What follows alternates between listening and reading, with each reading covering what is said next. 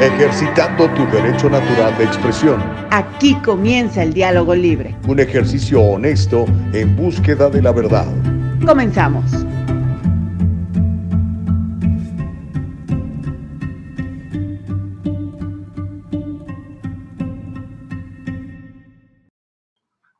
Asústame, Panteón, no que no tronabas, pistolita. ¿Qué tal? ¿Cómo estás? Muy buenos días, muy buenos días, muy buenos días.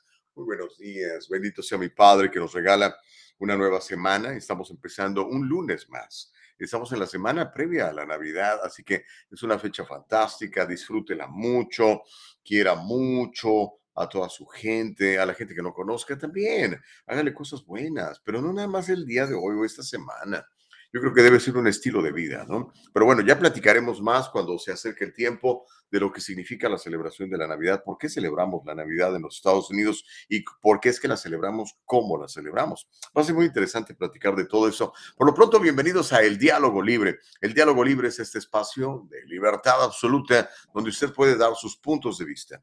Aquí no creemos en el hate speech, aquí únicamente ejercitamos el free speech. Free quiere decir libre. Dios nos hizo libres. La libertad está garantizada en la Constitución de los Estados Unidos y hay que ejercerla, ¿ok? Obviamente hay gente que quisiera que no la ejerciéramos, pero pues van a pasar a perjudicarse porque, ¿qué creen? Es una ley constitucional y todos los que vivimos en los Estados Unidos tenemos derecho a eso. ¿No es, no es fantástico? ¿No le parece extraordinario? Imagínense nada más. O sea, el derecho que tiene usted como nacido en los Estados Unidos o como inmigrante a los Estados Unidos o como recién llegado a los Estados Unidos. Es el mismo derecho que tenemos todos. Ayer platicaba con un muy buen amigo, un, médico que es cirujano plástico, y me, dice que viaja constantemente a Qatar, porque estamos hablando del mundial y todo este rollo, ¿no?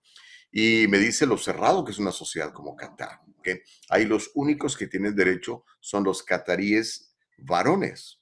Párele de contar. Las mujeres son este, como este gatito, son absolutamente mascotas, ¿ok? O sea, nada que ver. Ya no digamos los extranjeros, ¿no?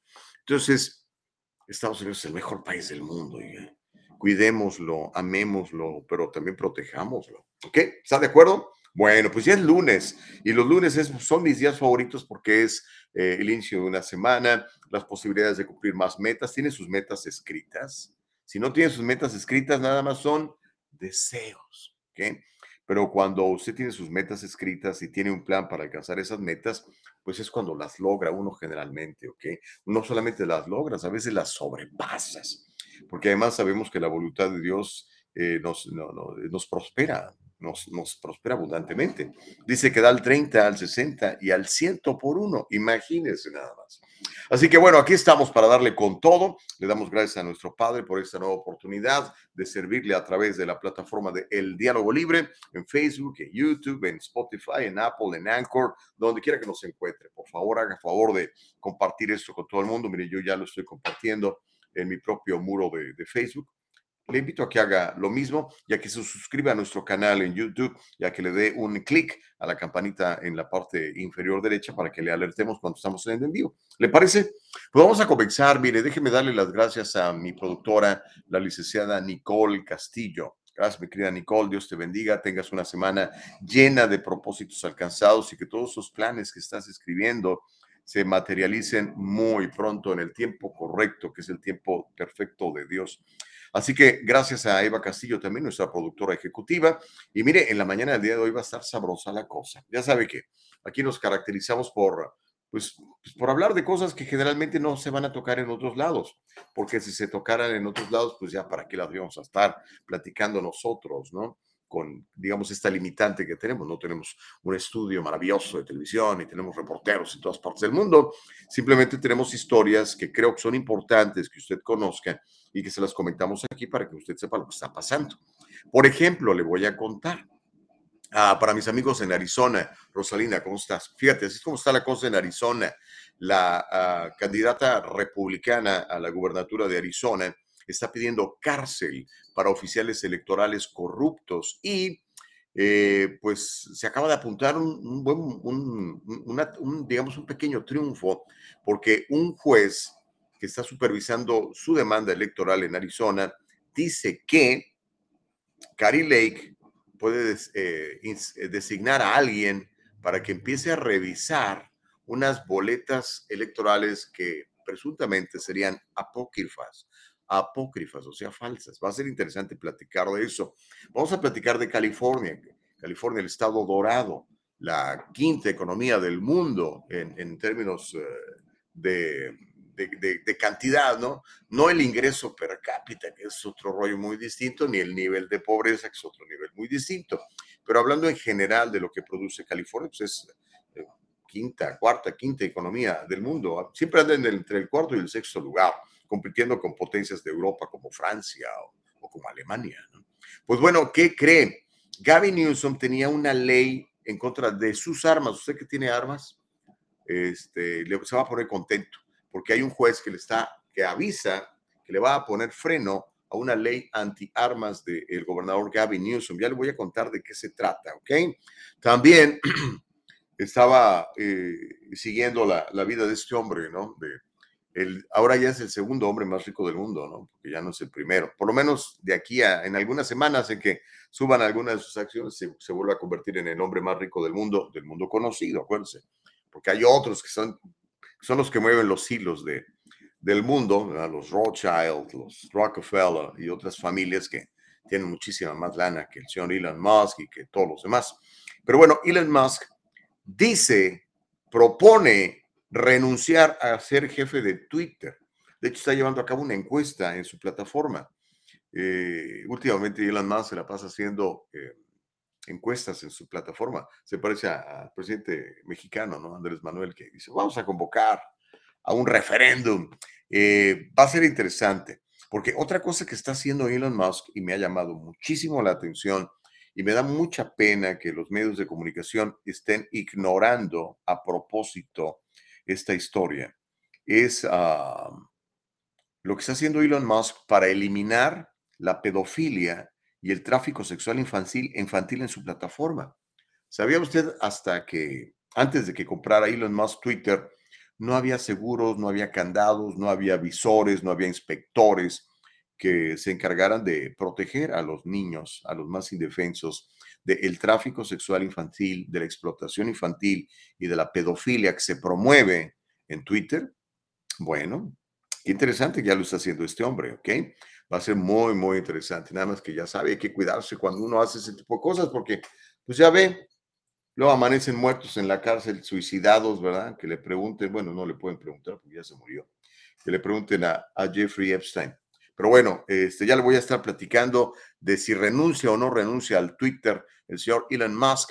Y bueno, para usted que vive en el sur de California, para usted que tiene eh, la fortuna o la desgracia, depende cómo se vea, de vivir en la ciudad de Los Ángeles, la alcaldesa de Los Ángeles, la flamante alcaldesa de Los Ángeles, la socialista Karen Bass, está proponiendo poner a los indigentes, a todos, en hoteles. Se los vamos a sacar de la calle. Fantástico. ¿A dónde los vamos a llevar? A hoteles. ¿Quién va a pagar? Ah, ah ahí está el peine pues usted, compadre, usted que vive en Los Ángeles, le va a tocar mantener a toda esa gente en, hoteles porque pues se ven muy mal, dice la señora Karen Bass, y según ella la, la solución es sacarlos de la calle y meterlos en hoteles. Ah, bueno, ok. Mientras eso sucede, si nos da tiempo, le voy a platicar de, ahorita que mencioné Jeffrey Epstein, usted sabe que es un tema que me llama mucho la atención porque yo siento que Estados Unidos es un paraíso para pedófilos criminales, explotadores sexuales, abusivos, hijos de su... Usted ya sabe de quién.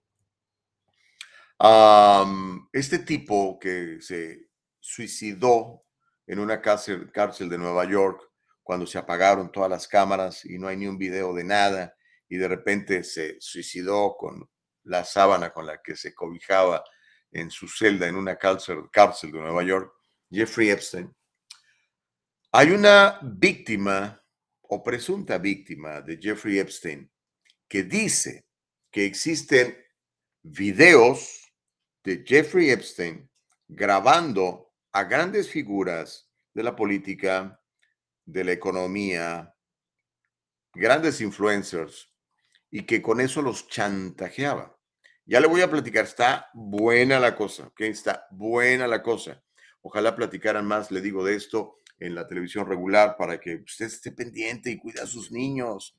Como le decía, la pedofilia y los, los eh, pedófilos están por todos lados y ahora los está protegiendo el gobierno. Si no, cheque en California.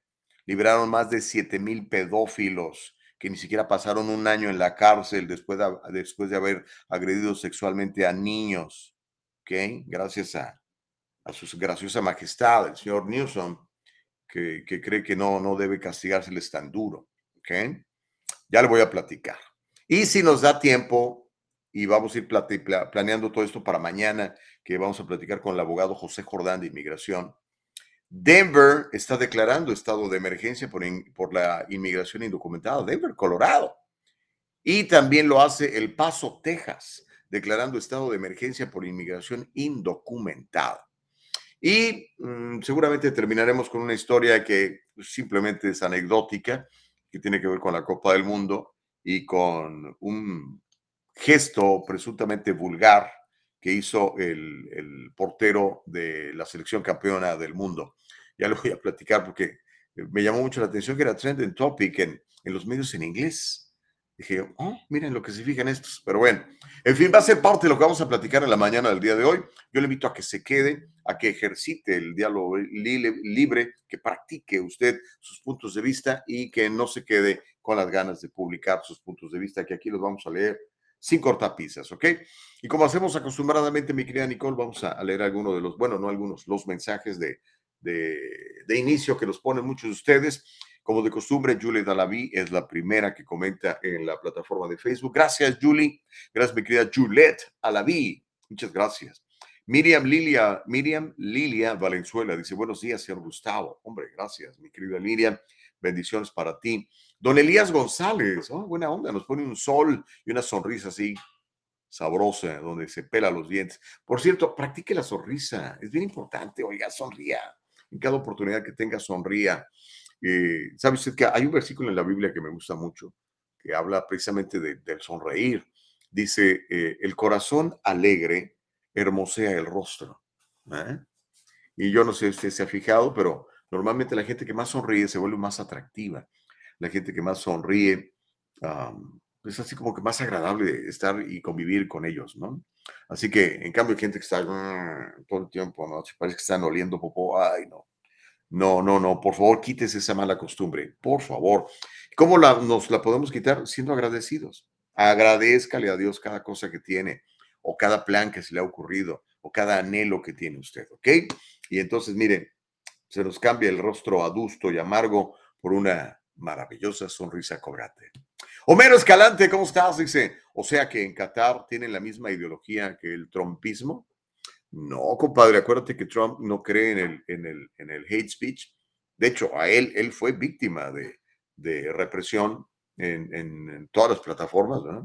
Y no nada más él, ahora se está descubriendo que un montón de gente nos estaban bloqueando, eliminando o simplemente este, publicábamos nuestras cosas y alteraban los algoritmos para que nadie los viera, nadie viera lo que publicamos.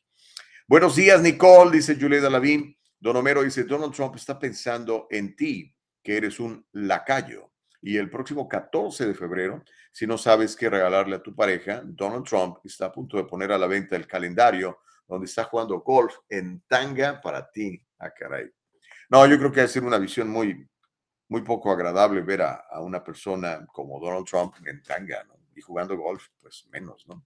Joe Brando, ¿cómo estás? Good morning, Nicole Gus. Vámonos a correr, Nicole. No, es que si va a correr luego, ¿quién me produce? Pero al rato, después de Tony dice muy buenos días a todos en YouTube, lo mismo que Josie. ¿Cómo está Josie? Muy buenos días. Homero Escalante dice, sí señor, la encuesta dice que Musk se largue, dice Homero. Román Maldonado dice, buenos días. Te platicamos de la encuesta de, Elon Musk. Corina, eh, bueno, Román, ¿cómo estás? Muy buenos días, hermano, en YouTube. Corina Uriarte también, muy buenos días, querida amiga, en YouTube. Dice, buenos días a todos, feliz inicio de semana. Saludos a la hermosa Olvidito. ¿Quién es Olvidito? Pues saludos. Anabella, ¿cómo estás? Muy buenos días. Dice, excelente programa. Dios los bendiga a todos. Oh, resulta que Nicole, Nicole es olvido también. O sea, ¿te llamas Nicole Olvido, productora? Órale. Nicole Olvido. All right. Ok. Sí, se llama Nicole Olvido Castillo. Órale. Y yo no sabía que tenías un segundo nombre y que fuera Olvido, mi querida Nicole. Es como en mi caso, ¿no? Yo soy Gustavo, pero mi nombre completo es Gustavo Nepomuceno Hipócrates Vargas Saucedo. No es cierto, pero sería chistoso, ¿no? Ah, Anabella Carreño, buenos días, excelente programa, Dios nos bendiga a todos, dice Anabella. Homero trae muchas ganas de escribir y dice, las elecciones en Arizona terminaron hace como mil años, pero las, la llorona del Trumpismo en lamentan derrotados. Eh, brother, parece que van a aceptar su demanda, ¿eh? Reyes Gallardo dice, de modo que la señora Bass va a pagar el costo de hotel para indigentes con dinero de los contribuyentes. No me digas, todo el mundo sabe que los gobiernos son simplemente administradores. Eso es cierto, Reyes. El problema es que hay muy buenos administradores y hay pésimos administradores. Homero dice que hay represión, mientras que Guadalupe Madrigal dice buenos días, Gustavo, y toda su audiencia, no, no, su ausencia, no quisiste, no, no querrías decir audiencia, Guadalupe, pero si es ausencia, pues también les mandamos saludos a todos los ausentes que espero al rato vean el programa en repetición o que lo escuchen en Spotify, en Apple o en Anchor. Rino en YouTube dice muy buen y bendito inicio de semana. Gracias, mi querido Rino en YouTube. Pues comencemos, oiga, para que se caliente el chocolate rápido. Mire, como decía este Homero Escalante, la llorona del trompismo la candidata republicana a la gubernatura de Arizona, Carrie Lake, que creo, oiga, el día de ayer dio un discurso ante una sala llena, una organización que se llama Turning Point, eh, y habló, y habló bien fuerte, habló fuerte, o sea, cada quien, la señora tiene sus pantaloncitos o sus faldas, porque casi siempre usa faldas o vestidos, muy guapa, la señora muy elegante. Se llama Carrie Lake, ella está pidiendo cárcel para oficiales electorales corruptos, así lo dijo. De hecho, usted lo va a escuchar. Un juez que está supervisando una demanda electoral en Arizona, el viernes, antes de que nos fuéramos del fin de semana, dictaminó que la candidata republicana a gobernadora, Carrie Lake, puede designar a un inspector para analizar una selección de boletas emitidas en el condado de Maricopa en las elecciones de mitad de periodo del 2022. Esa inspección puede comenzar tan pronto como el 20 de diciembre, mañana, a menos que la demanda de ley sea desestimada de antemano, dijo el juez de la Corte Superior del Condado de Maricopa, Peter Thompson, en su fallo. Carrie Lake, quien presentó la demanda el 9 de diciembre, busca anular la elección para gobernador de Arizona, ha solicitado a la Corte que inspeccione una selección aleatoria de boletas emitidas en diferentes centros de votación del condado de Maricopa el 8 de noviembre. La demanda alegaba que, y voy a citar textualmente, cientos de miles de boletas ilegales infectaron las elecciones en el condado de Maricopa. El abogado de eh, Carrie Lake, se llama Brian Blem, declaró en su petición para ver las papeletas que Carrie Lake, otra vez vuelvo a citar textualmente, no puede prepararse adecuadamente para el juicio sin tal inspección. La fecha del juicio está fijada, como le dije, para el 20 de diciembre, o sea, mañana. De acuerdo a las versiones de Carrie Lake, donde la he podido escuchar, obviamente no ha sido en ningún medio de televisión normal, porque pues, ahí, no, ahí no la aceptan. Eh, pero donde he tenido la oportunidad de, escucharla, ¿verdad? Por ejemplo, cuando publica en Twitter, cuando publica en Rumble, cuando publica en Truth Social, se va a duro y a la cabeza. El día de ayer, ante una audiencia de miles de personas, eh, dijo que, pues, como 300 mil boletas electorales fueron apócrifas. Y después de, las, después de las elecciones, después de que ya habían hecho el conteo presuntamente, aunque no habían dado los resultados, todavía habrían recibido 25 mil boletas electorales más dos días después de terminada la elección. Ya ve que ahora en Estados Unidos, en muchas partes, no hay un día de elección, ahora hay una temporada de elección. Y dice Carrie Lake, básicamente lo que dice es que eh, Katie Hobbs, la candidata demócrata, que también es la encargada de supervisar el proceso electoral en Arizona, ah, pues hasta que no consiguió los votos necesarios para, para ganar, declaró finalmente eh, el resultado. Pero mire, eh, te mandé, mi querida Nicole Castillo, un videito, está cortito, dura como minuto y medio, donde Carrie Lake habla de su contrincante, la señora de los anteojos, la demócrata eh, de, de, Arizona, eh, Katie Hobbs, y dice básicamente que esta gente debería de ir a la cárcel por, por corrupción. Y pues yo creo que si se llega a comprobar, el problema es que hay que comprobarlo, señora Carrie Lake, o sea, este, yo puedo decir, pues sí, hubo fraude, hubo fraude. Y todo parece indicar que sí hubo fraude. O sea, cuando tú llegas a votar y te dicen, no, pues la máquina no sirve, carnal. Espérese un ratito, te aventas tres, cuatro horas y no pudiste votar. Y supuestamente la gran mayoría de las máquinas tuvieron fallas el día de la elección. No el día antes ni una semana antes, sino el día de la elección, cuando pues normalmente los republicanos salen a votar. A mí me gusta votar el día de la elección, yo no voto por correo. Entonces, este, ya cuando te quieren hacer tranza, pues ya saben, ah, los conservadores vienen a votar el día de la elección, pues que ese día se apague la luz o que no haya tinto o que no sé qué. Entonces es lo que está alegando eh, Carrie Lake. Tenemos el video, Nicole, te, lo, te lo mandé por, por tu cuenta de, de, WhatsApp. Aquí está. Vamos a escuchar a, a la candidata republicana al gobierno de Arizona, Carrie Lake, diciendo que hubo fraude electoral y que hay que ir al bote por ratas. Escuchemos.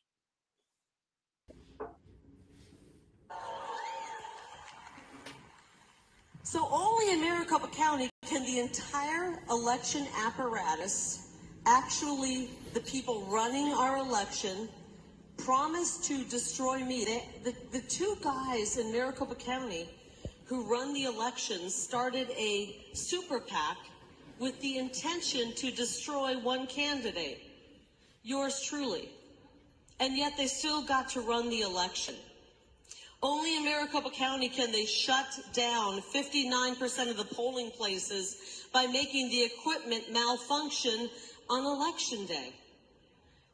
I hear people going, yep, yep. How many of you experienced that? Only in Maricopa County can they randomly inject 300,000 ballots with no chain of custody. Where did these ballots come from? We've got whistleblowers all over the place, and they are singing. And they're talking.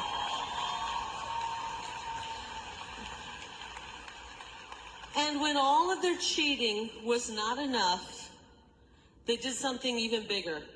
Two days after Election Day, 25,000 ballots just magically appeared. This is the, the magicians down at Maricopa County. They magically appeared. They didn't have enough cheating by two days after the election. They had to inject 25,000 more votes. These people are crooks. They need to be locked up.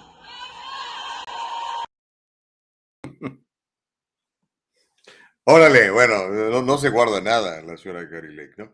Ahora, el asunto es que usted revisa los últimos números y de acuerdo a los, eh, al conteo oficial, eh, la señora Katie Hobbs le ganó a Carrie Lake por 17 mil votos, nada más.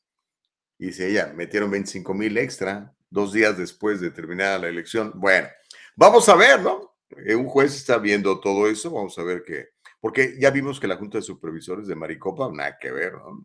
están completamente con el establishment, ni siquiera voltearon a ver eh, todas las, ah, pues los recursos que está poniendo y, sobre todo los, los, ah, los testigos.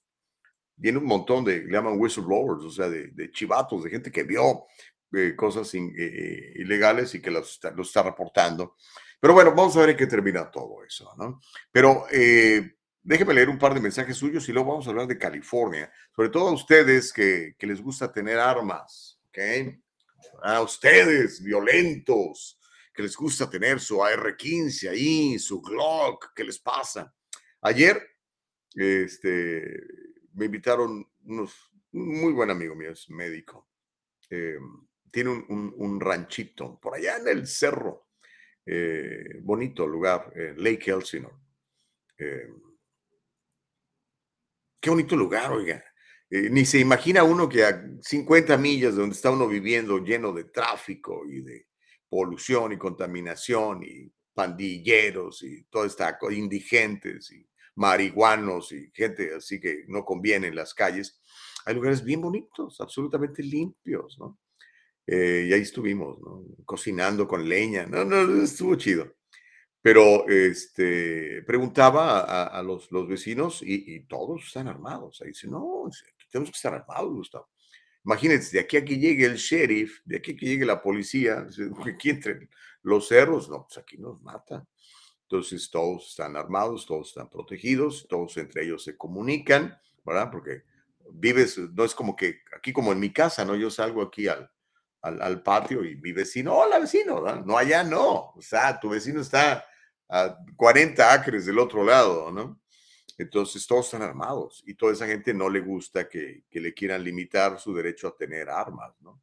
¿Por qué le explico esto? Por la historia que le voy a platicar ahorita y que tiene que ver con, eh, con el gobernador, eh, el maravilloso gobernador, el que muchos quisieran de presidente, porque además de que es guapo, es, eh, habla muy bonito, y se viste maravillosamente bien, y, este, y es, pues es, es trendy, ¿no? es, es medio metrosexual el, ah, el gobernador Newsom. ¿no? Pues, ¿qué creen? Un juez federal dijo que va a bloquear una disposición y la calificó de tiránica, así dijo, tyrannical disposition, una disposición tiránica en una nueva ley de armas de California, porque dice que tendría efecto paralizador de desanitar a las personas, de impugnar el estatuto en los tribunales. Le voy a contar de qué se trata y le voy a decir de quién se trata. Es un juez, es un juez, por cierto, de ascendencia latina, por lo menos eso infiero por su nombre. Él se llama Roger Benítez.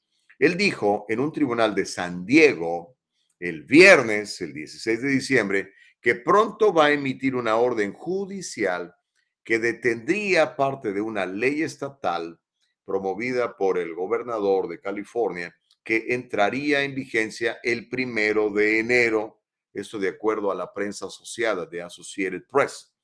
Esta disposición ofensiva, oiga usted, a ver, Sally, tú que tienes armas ahí en tu casa, o ustedes, muchos amigos que viven en lugares rurales, que tienen sus rifles y sus escopetas y demás. Esta disposición ofensiva requeriría que aquellos que luchan contra las leyes de armas del Estado paguen los honorarios legales del gobierno en caso de que pierdan en la corte y fue fuertemente promovida por su graciosa majestad, ¿sí? Este güerito guapetón, el emperador californiano Gavin Newsom, este demócrata que tiene ambiciones presidenciales, o sea, no solamente quiere ser emperador de California, quiere ser su graciosa majestad de todos los Estados Unidos. Este caso fue presentado en el Tribunal de Distrito de los Estados Unidos para el Distrito Sur de California. El caso se llama Miller contra Bonta. Bonta es el señor procurador del Estado, que es como un George Gascon, pero con esteroides. Y el expediente judicial es el 22-CB-1446. La demanda es una de las muchas que ahora están pendientes en los tribunales de todo el país después de que la Corte Superior de Justicia de los Estados Unidos dictaminó en junio pasado que las personas, usted y yo, tenemos el derecho constitucional de portar armas de fuego en público para defendernos. ¿okay? Escuche usted esto. Voy a repetirlo. ¿okay? La Corte Suprema de los Estados Unidos examinó la enmienda número 2 de la Constitución y dictaminó desde junio que las personas, usted y yo, tenemos el derecho constitucional de portar armas de fuego en público para defensa propia. ¿okay? Yo tengo amigos eh, liberales, demócratas, que ven a alguien con una pistola y casi se desmayan. Dicen, ¡ay, trae una pistola! Sí, es real estate, tiene que andar presentando casas a gente que no conoce, tiene que protegerse. Es banquero, es... No, imagínense. Pero bueno, el llamado requisito de que el perdedor pague al Estado produciría un efecto escalofriante, dijo el juez Benítez, que impediría que los residentes californianos presentaran demandas para reivindicar sus derechos legales, porque dice, ¿qué tal si el gobierno me gana y me hace pagar decenas o cientos de miles de dólares en cuentas de abogados? Eso fue dicho por el juez Benítez, coincidiendo con todos los defensores de la segunda enmienda. Ahora, ¿sabe usted qué es la segunda enmienda? Anduve buscando un video que fuera explicativo, sencillo, simple y sobre todo que no fuera muy largo. Y mire, aquí me encontré una explicación que me pareció fantástica, bien clarita, y en minuto y medio nos explican lo que significa la segunda enmienda de la Constitución de los Estados Unidos de América. ¿okay? Entonces, ahorita se lo vamos a presentar cuando Nicole Castillo me diga que estamos listos. Ya, ya está listo, órale. Vamos a ver esa explicación de lo que es la segunda enmienda y, y platicamos un poquitito antes de irnos a la pausa. ¿Le gusta? Venga, este es el diálogo libre, Nicole. Adelante.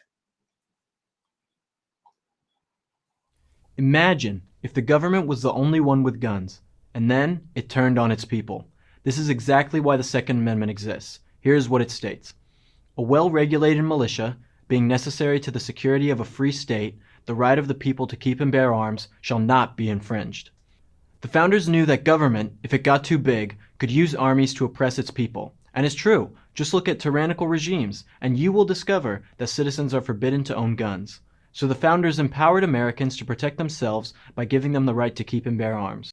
Some may argue that the Second Amendment doesn't apply to the individual, but that idea is completely false. America was founded upon the principle that rights belong to individuals, not the state. The founding fathers were gun owners, gun collectors, and hunters. They also had won their independence with their guns in hand. Since our country inherently upholds individual rights, there is no doubt that the Second Amendment was written with American citizens in mind. And on top of that, what if someone broke into your home in the middle of the night? What if there was an active shooter at your workplace, at the mall, or at your school? Or what if a terrorist attack happened in your city? The police and the military exist to protect American citizens, but they don't always make it there on time, especially when you have seconds to protect you and the people you love. Wouldn't you feel safer if you had a gun? The Second Amendment is one of the most important rights in our Constitution. The right for you to own a gun is a right that protects you, your family, and your country, and it must be defended. I'm Will Witt. Thank you guys so much for watching. If you want to see us continue to make videos on every amendment in the Bill of Rights,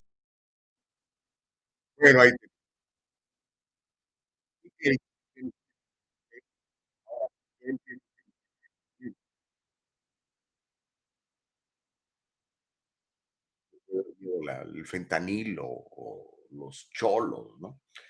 Ah, pero de que es un derecho, es un derecho. Ahora, el único requisito, aquí sí hay requisitos, es que tiene usted que ser ciudadano de este país y ser lo que en inglés se llama law abiding citizen, una persona respetuosa de la ley.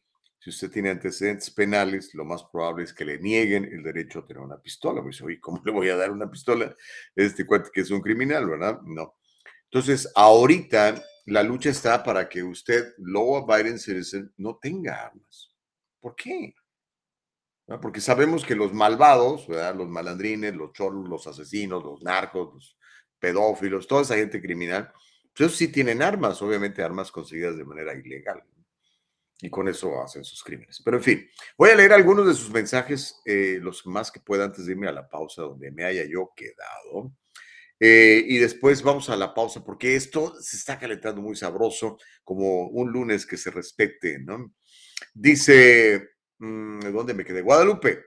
Guadalupe Madrigal, bueno, no sé, yo haber ido, perdón, perdóneme usted. Dice Noé Contreras y Brandon, eh, no sé, ya comentó, creo, ¿no? Rocío Pérez dice, buenos días, feliz inicio de semana, saludos y bendiciones, dice Rocío Pérez.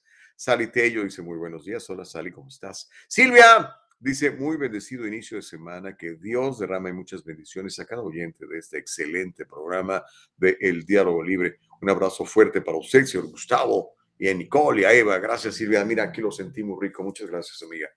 Sally dice, así es, estimado Gustavo. Lake Elsinore, Perry, San Jacinto. Tengo propiedades en estas ciudades. Me encanta. Me encanta. A mí también me gustó mucho, fíjate. Yo, y fíjate, yo no soy, a pesar de que yo nací en un pueblo, ¿no?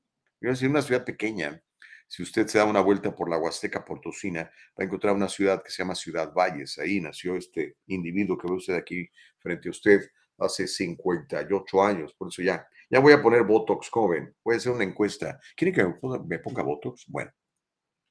Y este, a pesar de, dice Nicole, no. Ok, bueno, entonces no. Ya dijo que no. El, el asunto es, uh, ¿qué le estaba yo diciendo? O oh, sí, de que nací en, una ciudad pequeña, ¿no?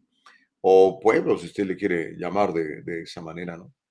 Pero aún así no, no me siento muy, muy, este, muy cómodo en, en, en, estos lugares de ranchos y tal, porque, este, pues no sé, como diría mi, un amigo, dice, es que no me hallo. Eso sí, ayer me puse mis botas, no me puse sombrero, Sally, pero sí me puse botas. Me puse un gorro, porque un frío de la guayaba. Este, pero me gustó, me gustó respirar el aire libre, el cocinar con leña, es una vida muchísimo más tranquila, ¿no? Entonces la gente que, que tiene uno de estos lugarcitos lo usa para sus fines de semana, para pues tranquilizarse un poco, relajarse un poco y respirar aire puro, ¿no? Aparte de eso de caminar entre los cerros y que te salga una víbora de cascabel, ¿verdad? Te salga un coyote, pues debe ser muy emocionante, ¿verdad? en fin, bueno, déjeme seguir leyendo. Dice Sally, bueno, que le encanta mucho la libertad que vive en ese condado, dice Sally Tello. Homero dice, nada que ver este video con la segunda enmienda. La segunda enmienda existe y es real en la Constitución, pero la segunda enmienda no es autónoma de la Constitución, está sometida a la Constitución y a las otras 26 enmiendas, incluidos los ocho artículos que la regulan y no están por encima de la Constitución, dice Homero Escalante. Pues sí, Homero, pero la realidad es que la Suprema Corte de Justicia entiende que necesitamos estar armados y que tenemos ese derecho. Y sobre todo porque lo único que hace la Suprema Corte de Justicia, la Suprema Corte de Justicia no hace leyes. La Suprema Corte de Justicia únicamente dice, interpreta lo que está en la Constitución. es todo. Sally dice, una vez Gus llamé al sheriff por un problema que pasó y el mismo sheriff me dijo que si yo veía necesario que saque mi pistola y lo solucione a balazos, que era mi derecho y que todo estaría bien. Pues sí, es cierto. Myron Duarte, ¿cómo estás? Buenos días y buenos días. El gobierno no nos puede restringir el derecho a tener armas. Open carry is legal en otros estados, pero no en California, dice Myron. Pues ya, la verdad es que sí se puede, Myron, ¿ok? Necesitas un permiso especial. Yo tengo muchos amigos que andan armados todo el tiempo, ¿ok? Eh, así, al público. Hay unos que se la guardan en el bolsillo porque hay gente que se escandaliza. ¡Ay, trae una pistola!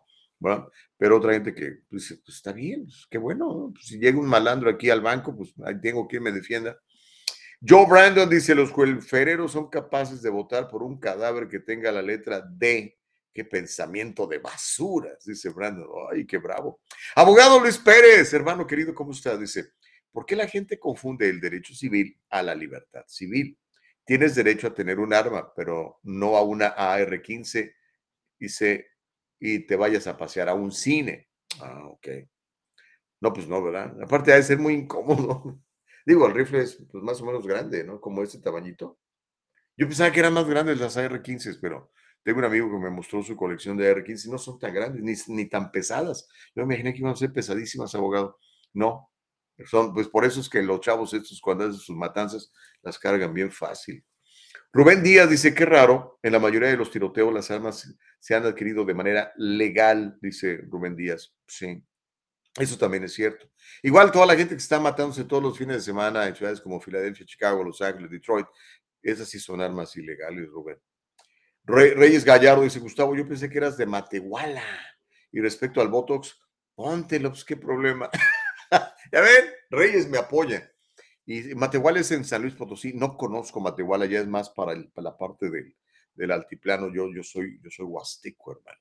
Josefina dice: Yo, si conoces Gilitla y Jalpan de Matamoros, of course. Gilitla, qué precioso lugar. Ahí, ahí me gustaría tener una cabaña, fíjate, ahí en, la montaña. Es precioso, Gilitla. Es pueblo mágico, uno de los, uno de los pueblos más bonitos de México, yo diría sin lugar a dudas. Dice, ¿conoces Gilitla? Y sí, conozco. La Sierra Queretana y la Huasteca Potosina. Hermosos lugares. Tienes muy buen gusto, mi querida Josie. Dice Myron Duarte, Don Gus, Country Boys can survive. Órale, estamos completamente de acuerdo. Eh, y Nicole está en contra de que me ponga este Botox, dice que no, que así me veo guapo. Mm, Nicole, ¿cómo se nota que, que me quieres? Ok, chicos, no he hecho pausa. Y Nicole dice, ¿a qué horas, Gustavo? Y yo también necesito ir a servirme una, una tacita de café. Cuando regresemos, le voy a contar cómo Elon Musk podría renunciar a ser jefe de Twitter. ¿En serio? Sí, está haciendo una encuesta en su plataforma. Y le voy a platicar, para usted que vive en Los Ángeles, su alcaldesa, la que fue elegida democráticamente, Karen Bass, propone poner a los indigentes en hoteles, a todos, en hoteles pagados pues con sus impuestos, de modo de dónde va a salir la lana, ¿no? Al regresar, platicamos de esto y más, se llama El Diálogo Libre, ya regreso.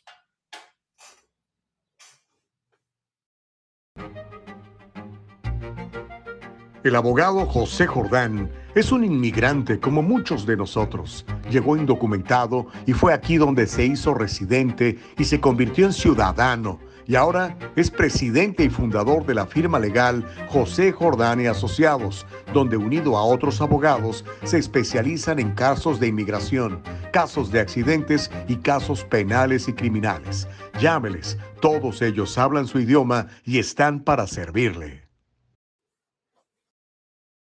En el Triunfo Corporation proveemos servicios de contabilidad profesional. Con nuestro servicio tú manejas tu negocio, nosotros corremos los números. Tienes bastante que hacer con la gestión de tu negocio. Deja que nuestro experimentado equipo se encargue de todo el complejo trabajo de contabilidad, incluida la clasificación de transacciones diarias y el seguimiento de gastos, nómina, pago y facturación. En el Triunfo Corporation nos aseguraremos de que siempre tenga una idea clara de su situación financiera confíe en que su trabajo de contabilidad administrativa se procesa de manera precisa y oportuna. Ahorre tiempo valioso, recupere todas esas horas dedicadas a la contabilidad y utilícelas para hacer avanzar su negocio.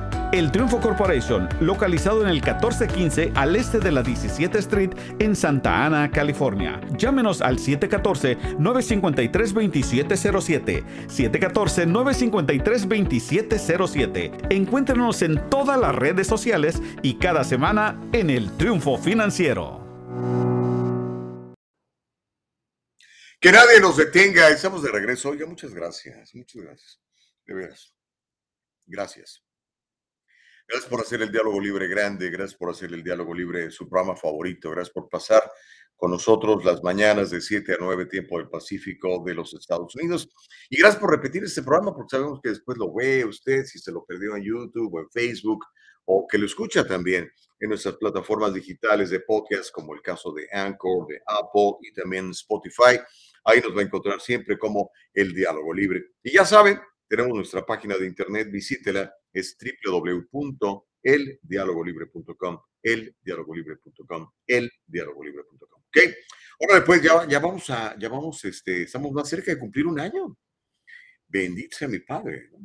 Pero bueno, Sally Tello dice, las armas de los tiroteos representan un porcentaje mínimo. El porcentaje más alto es por la delincuencia de las calles con armas ilegales. Sí, es cierto. Está documentado, o sea, no estamos inventando y tiene razón Sally. Héctor Sosa dice, ponte Botox. Así empezó el, así empezó el padrastro de las Kardashian. Empezó con Botox y después terminó poniéndose boobies. ¿Cómo me vería yo con boobies, Héctor? no, yo creo que me vería muy raro, ¿no? No, así de machito me veo bien, Héctor. Pero a lo mejor un machito con Botox, ¿no? Este, los caballeros están poniendo más Botox hoy que nunca, ¿no? No se ha fijado usted en eso. Pues vean los que salen en la tele, por ejemplo. ¿verdad? Luis Echeverría dice, buenos días y Dios los bendiga. Mi esposa me proporcionó un spray de pimienta. Gracias a Dios nunca he tenido necesidad de usarlo, pero por si las moscas, ¿eh? te puede ayudar por lo menos si le corres, ¿no? Porque si el otro malandrín trae armas, pues te va a disparar, hermano. Myron, bueno, ya lo haya yo leído. Eh, Sally Tello dice, el pepper spray, se puede portar.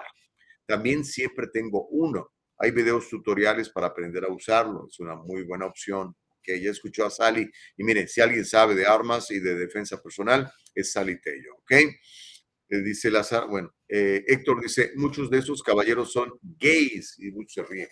¿Sí será? Pues, ¿usted cree que es un, es un requisito Es una buena pregunta. ¿Usted cree que es un requisito para usar Botox en los caballeros que sean homosexuales? ¿Mm?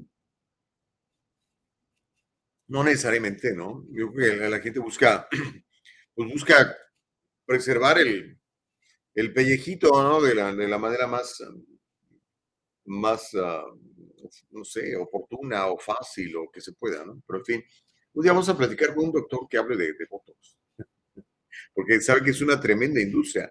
Yo tengo amigas y amigos que se dedican a, a poner Botox, se abren sus clínicas, tomas, tienes que tomar un curso, sacar una certificación y pagar unos seguros, ya sabes, ¿no?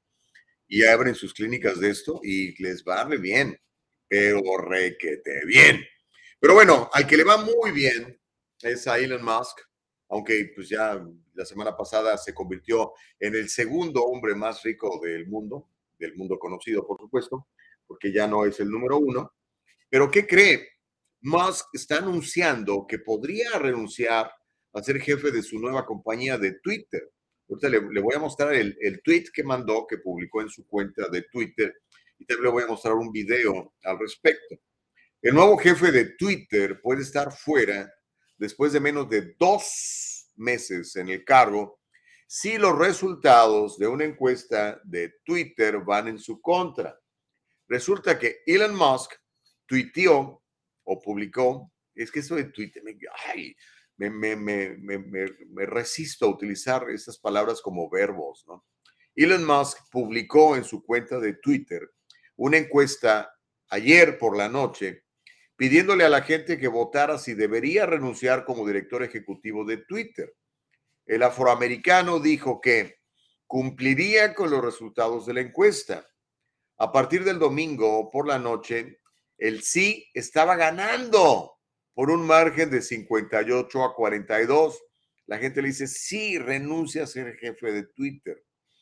En, varios, eh, varias publicaciones de seguimiento, Elon Musk sugirió que hablaba en serio acerca de irse e incluso hizo una advertencia sobre el futuro de Twitter si lo expulsan. Textualmente puso, como dice el refrán, ten cuidado con lo que deseas ya que podrías conseguirlo, publicó Elon Musk en su cuenta de Twitter. Desde que compró Twitter por 44 mil millones de dólares y asumió el cargo de director ejecutivo a finales de octubre, Elon Musk ha pasado de controversia en controversia. Eso sí, ha liberado a muchos que estaban en la cárcel de, el libre, de la libre expresión y pues yo creo que ha mejorado la plataforma bastante, ¿no? Pero bueno, eh, tienes el, el, tweet donde hace su encuesta, Nicolai, te, lo puse, en donde dice, ¿debería renunciar como la cabeza de Twitter? Y como le digo, los resultados están hasta anoche, más ahí está, mire, ahí está la pregunta. Dice, should I step down as head of, as head of Twitter? ¿Ah? Dice, I will abide by the results of this poll dice que le haría caso a los resultados de esta encuesta. Eso es lo que dice Elon Musk. Y como le digo, hasta anoche, ahorita no he checado, pero no creo que haya cambiado mucho la tendencia, pero ahorita vemos. 58% decía, sí, que deje de ser el jefe de Twitter. Aquí tenemos el reporte. Vamos a ver el reporte Nicole Castillo. Vamos a echarle un lente al, reporte de, televisión. Eso fue lo que dijo la televisión sobre... Um, hoy está 57 a 42, 57.5 a 42. O sea, ha subido un poquitito, pero todavía la gente sigue diciendo que sí. Ahora no sabemos cuándo va a terminar la, la encuesta del señor Elon Musk, este, porque a lo mejor la gente sí lo quiere aparte, ¿no? Porque entonces nombraría a alguien, me imagino, pero no creo que la va a vender. Pero en fin, aquí está el reporte. Tenemos el reporte, Nico. Vamos a ver el reporte de, de la televisión sobre este asunto, ¿ok?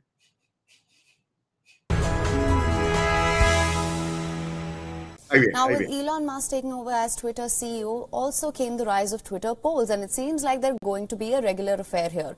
Way more than it already is. Just moments ago, the Twitter chief said that the polls will be used for major policy changes.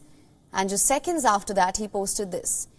In his tweet, he says, I'm quoting here, should I step down as head of Twitter? Then he went on to say, I will abide by the results of this poll. So basically, the unpredictable billionaire has put his future at Twitter to a vote. The poll is still open for about nine hours. We will get you the poll results, of course, as and when they happen. But this way of management is not just new for the users, but also for the employees. Elon Musk's takeover prompted a huge shift in the way that the company is being run. Now, this was met with mixed reactions. While many are lauding Musk for his transparency, others are slamming him for putting the company's future at risk. These conflicting reactions have also prompted a back and forth in policies. Like just yesterday, Twitter announced that the site will not allow promotion of other social media platforms because this is in violation of Twitter's norms. The statement also said that this policy could lead to a temporary ban as well. And soon after that announcement, some suspensions followed. This prompted a hue and cry amid Twitterati. So Elon Musk apologized and changed the new policy. He said, I'm quoting yet again, policy will be adjusted to suspending accounts only when the account's primary purpose is promotion of competitors. The move was the latest in a growing series of controversies generated by Musk in his short tenure at Twitter, including layoffs, reinstatement of some banned far-right accounts, and suspension of many journalists. These ups and downs have brought the microblogging site in purview of many governments. In fact, some are mulling over sanctions as we speak.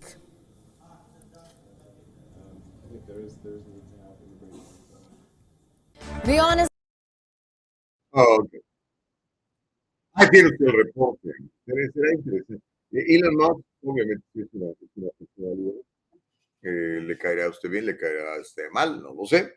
Pero desapercibido no pasa este amigo, ¿eh? la verdad. Ahí tiene entonces a usted, el buen afroamericano Elon Musk. Vamos a ver cómo, en qué termina la encuesta y si, porque dijo que va a respetar los resultados. ¿eh? Ahora, si usted quiere que siga, vote. Si usted quiere que no siga, también vote para que se vaya y no sé a ver a quién nos pone, ¿no? Va a ser, va a ser interesante. Déjeme leer. Manuel ya está publicando. Gracias, Manuel, por entrar al chat. Voy a, leer sus mensajes, ¿ok? Joe Brandon dice, los que levantamos pesas, nos dicen gays también. Eso se llama disciplina, Wilfereros, dice Joe Brandon. Y fíjate que ah, yo creo que tenemos que cuidarnos, ¿no? Eh, para los que creemos en Dios, eh, Dios dice que eh, el Espíritu Santo habita en nosotros, o sea, nosotros, este cuerpecito, es, es el templo del Espíritu, ¿no? Entonces, sí hay que cuidarlo, ¿no? Yo sí estoy de acuerdo en que hay que comer bien, ¿verdad? Hay que hacer ejercicio, eh, que vitaminarse, hay que mantenerse sano, ¿no? Eh, porque si no estamos sanos no podemos hacer un montón de cosas, si no estamos sanos no podemos disfrutar de lo, de lo que hayamos logrado, ¿no? Entonces, eh, hay que estar sanos, sí, hay que estar sanos. Estoy de acuerdo contigo, mi querido Joe Brandon, ¿ok? Y dice, a votar en favor de Musk, los que respetamos la libertad de expresión, Dice hashtag sí a la verdad, dice eh, Joe Brandon. Manuel Morales, Morales dice, en cuenta cerrada, la gente lo quiere fuera. Dice, 17 millones y medio de vagos votaron. ¿Por qué le llamamos así, Morales? Este, ¿qué pasa? Que están, les interesa, ¿no? Dice 17 y medio millones de, de, vagos han votado. Bueno, y, seguirán votando, ¿eh? No sé cuánto cuántos más. Manuel dice, however, he said, there is no successor tweeting, no one wants the job who can actually keep Twitter alive. Es el asunto, o sea, ¿quién le entra al toro, no? ¿Quién se encarga? Eh, Manuel, tú deberías ahí solicitar, llena tu, como dicen aquí, tu aplicación, llena tu solicitud y a lo mejor en una de esas le dices, hey, Mr. Eh, eh, Elon Musk, I'm able I'm the one, choose me. En una de esas, ¿no? Y se parece que nadie quiere trabajar con ese personaje en su juguete. No, Manuel, la verdad, muchísima gente sí quiere trabajar con Elon Musk. Lo que pasa es que el tipo tiene, eh, ¿cómo le puedo llamar? Pues es muy exigente, tiene expectativas muy grandes. A mí me encantaría trabajar con Elon Musk, imagínate. Eh, nada más de escucharlo, hablar tres, cuatro minutos de algo, te puede traer muchísima información bien valiosa. Eso creo yo, Manuel. Que perdóname, que disienta contigo. Sally Tello dice, la industria de la belleza es exitosa en Estados Unidos, pero no en nuestros países por prejuicios y machismo de nuestra cultura. Dice, mi hermana es dueña de un beauty salon en Stockton, en California. Le va muy bien, gracias a Dios. ¿Qué hubo? ¿Y, atiende, atiende caballeros, Sally? ¿Eh? Me, metería un poquito aquí de, votos aquí en, pues donde ya, pues ya por donde quiera, ¿no? ya, me urge, dijo alguien por ahí. Eh, qué bueno, me encanta que tu, tu hermana sea emprendedora, amiga. Dice Héctor Sosa, ¿afroamericano o sudafricano? Dos veces lo dijiste. No es afroamericano, porque él nació en África. O sea, la Samachek, Sudáfrica, es parte del continente africano. Y como se eh, hizo ciudadano americano, pues es afroamericano, ¿no? ¿O no? O nada más los negros pueden ser africanos, o nada más los africanos son negros. ¿Cómo está la onda ahí, Héctor? Reyes Gallardo dice, el señor Musk debería preocuparse porque Twitter sea eficiente. Nomás quiere llamar la atención. Yo creo que está muy eficiente y con el 25% de personal, ¿eh? porque despachó a 75 bolsones que se la pasaban ahí, pasándosela muy capulina, rascándose las, las costillas. Iba a decir una cosa que no corresponde. Qué bueno que no la dije. Y mire, antes de ir a la pausa, voy a terminar con esta historia la primera hora. Usted que vive en Los Ángeles, ¿ok? Una de las ciudades, pues, eh, que eran más bonitas. Bueno, sigue siendo bonita Los Ángeles. A mí, me encanta Los Ángeles, ¿no? Tiene lugares muy bonitos para visitar, ah, tiene buenísimos restaurantes, tiene buenísimos hoteles. Uh, ¿Qué más tiene bonito? Tiene museos. O sea, es un lugar realmente apasionante. Tiene Hollywood. ¿no? El problema con, con la ciudad de Los Ángeles es la corrupción de sus políticos, todos, todos, en ese, si no, mire, analice. En este momento hay un concejal en la cárcel, Englander. Dos por entrar en la cárcel. Wizard y el otro, ¿cómo se llama? Ridley Thomas, por corruptos. Y, otros más que pues, han recibido también demandas en ese sentido, que los han querido impugnar. O sea, la ciudad de Los Ángeles es un nido de corrupción. Sus políticos son absolutamente corruptos. Tenemos un, bueno, ya gracias a Dios se fue, el nefasto, ese alcalde que tuvieron que padecer por ocho años. ¿De qué tipo más? Yo quisiera decir que es anodino, pero no, no es anodino. Es un tipo que dañó muchísimo a la ciudad de Los Ángeles. Y ahora escogieron otra que es peor. Qué pena me da Los Ángeles en ese sentido, ¿no? Pero no por eso de que sea un bonito lugar con gente bien agradable, con gente muy trabajadora, con un montón de inmigrantes que salen todos los días a partírsela para salir adelante y poder pagar sus altísimas rentas y sobrevivir a la, a la inseguridad, a la inseguridad. Gravísimo en Los Ángeles. Pero bueno, la alcaldesa, que ustedes votaron por ella, la señora Karen Bass, ahorita le voy a mostrar un Twitter este, donde dice lo que va a hacer. Está proponiendo eh, poner a los indigentes en hoteles pagados por el pueblo, porque pues, no, no, nos puede, no va a pagar ella, ¿no? Los doscientos y tantos mil dólares que le pagan no, no alcanzan ni, ni siquiera para un día de hotel de los decenas de miles de indigentes que, que pululan por, por las calles de la ciudad, ¿no? Con sus tiendas de campaña y un desastre. ¿Cómo, cómo dejaron ustedes que Los Ángeles se les fuera así de las manos? amigos ciudadanos, por el amor de Dios. Pues bueno, la alcaldesa de Los Ángeles, Karen Bass, dijo durante el fin de semana que quiere eliminar los campamentos de personas sin hogar. Parece fantástico, se ven horribles, son un foco de contaminación, no deben de estar allí. Pero bueno, dijo que quiere eliminar los campamentos de personas sin hogar que asuelan las calles de la ciudad a través del estado de emergencia. y llamó a un estado de emergencia que declaró en el primer día de su cargo.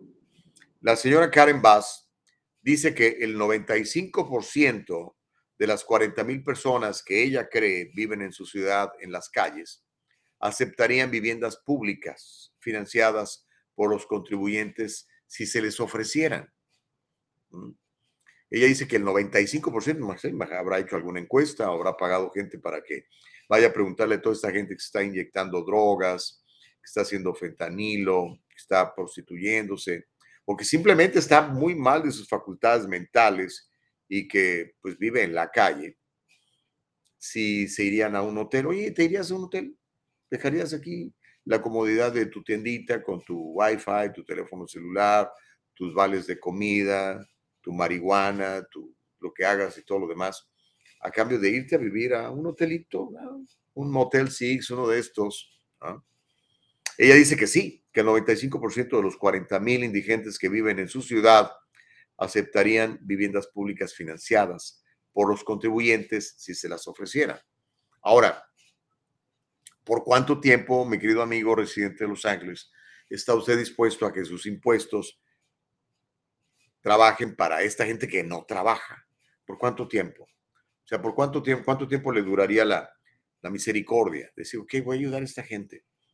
¿Una semana? ¿Un mes? ¿Un año? ¿Cuánto tiempo?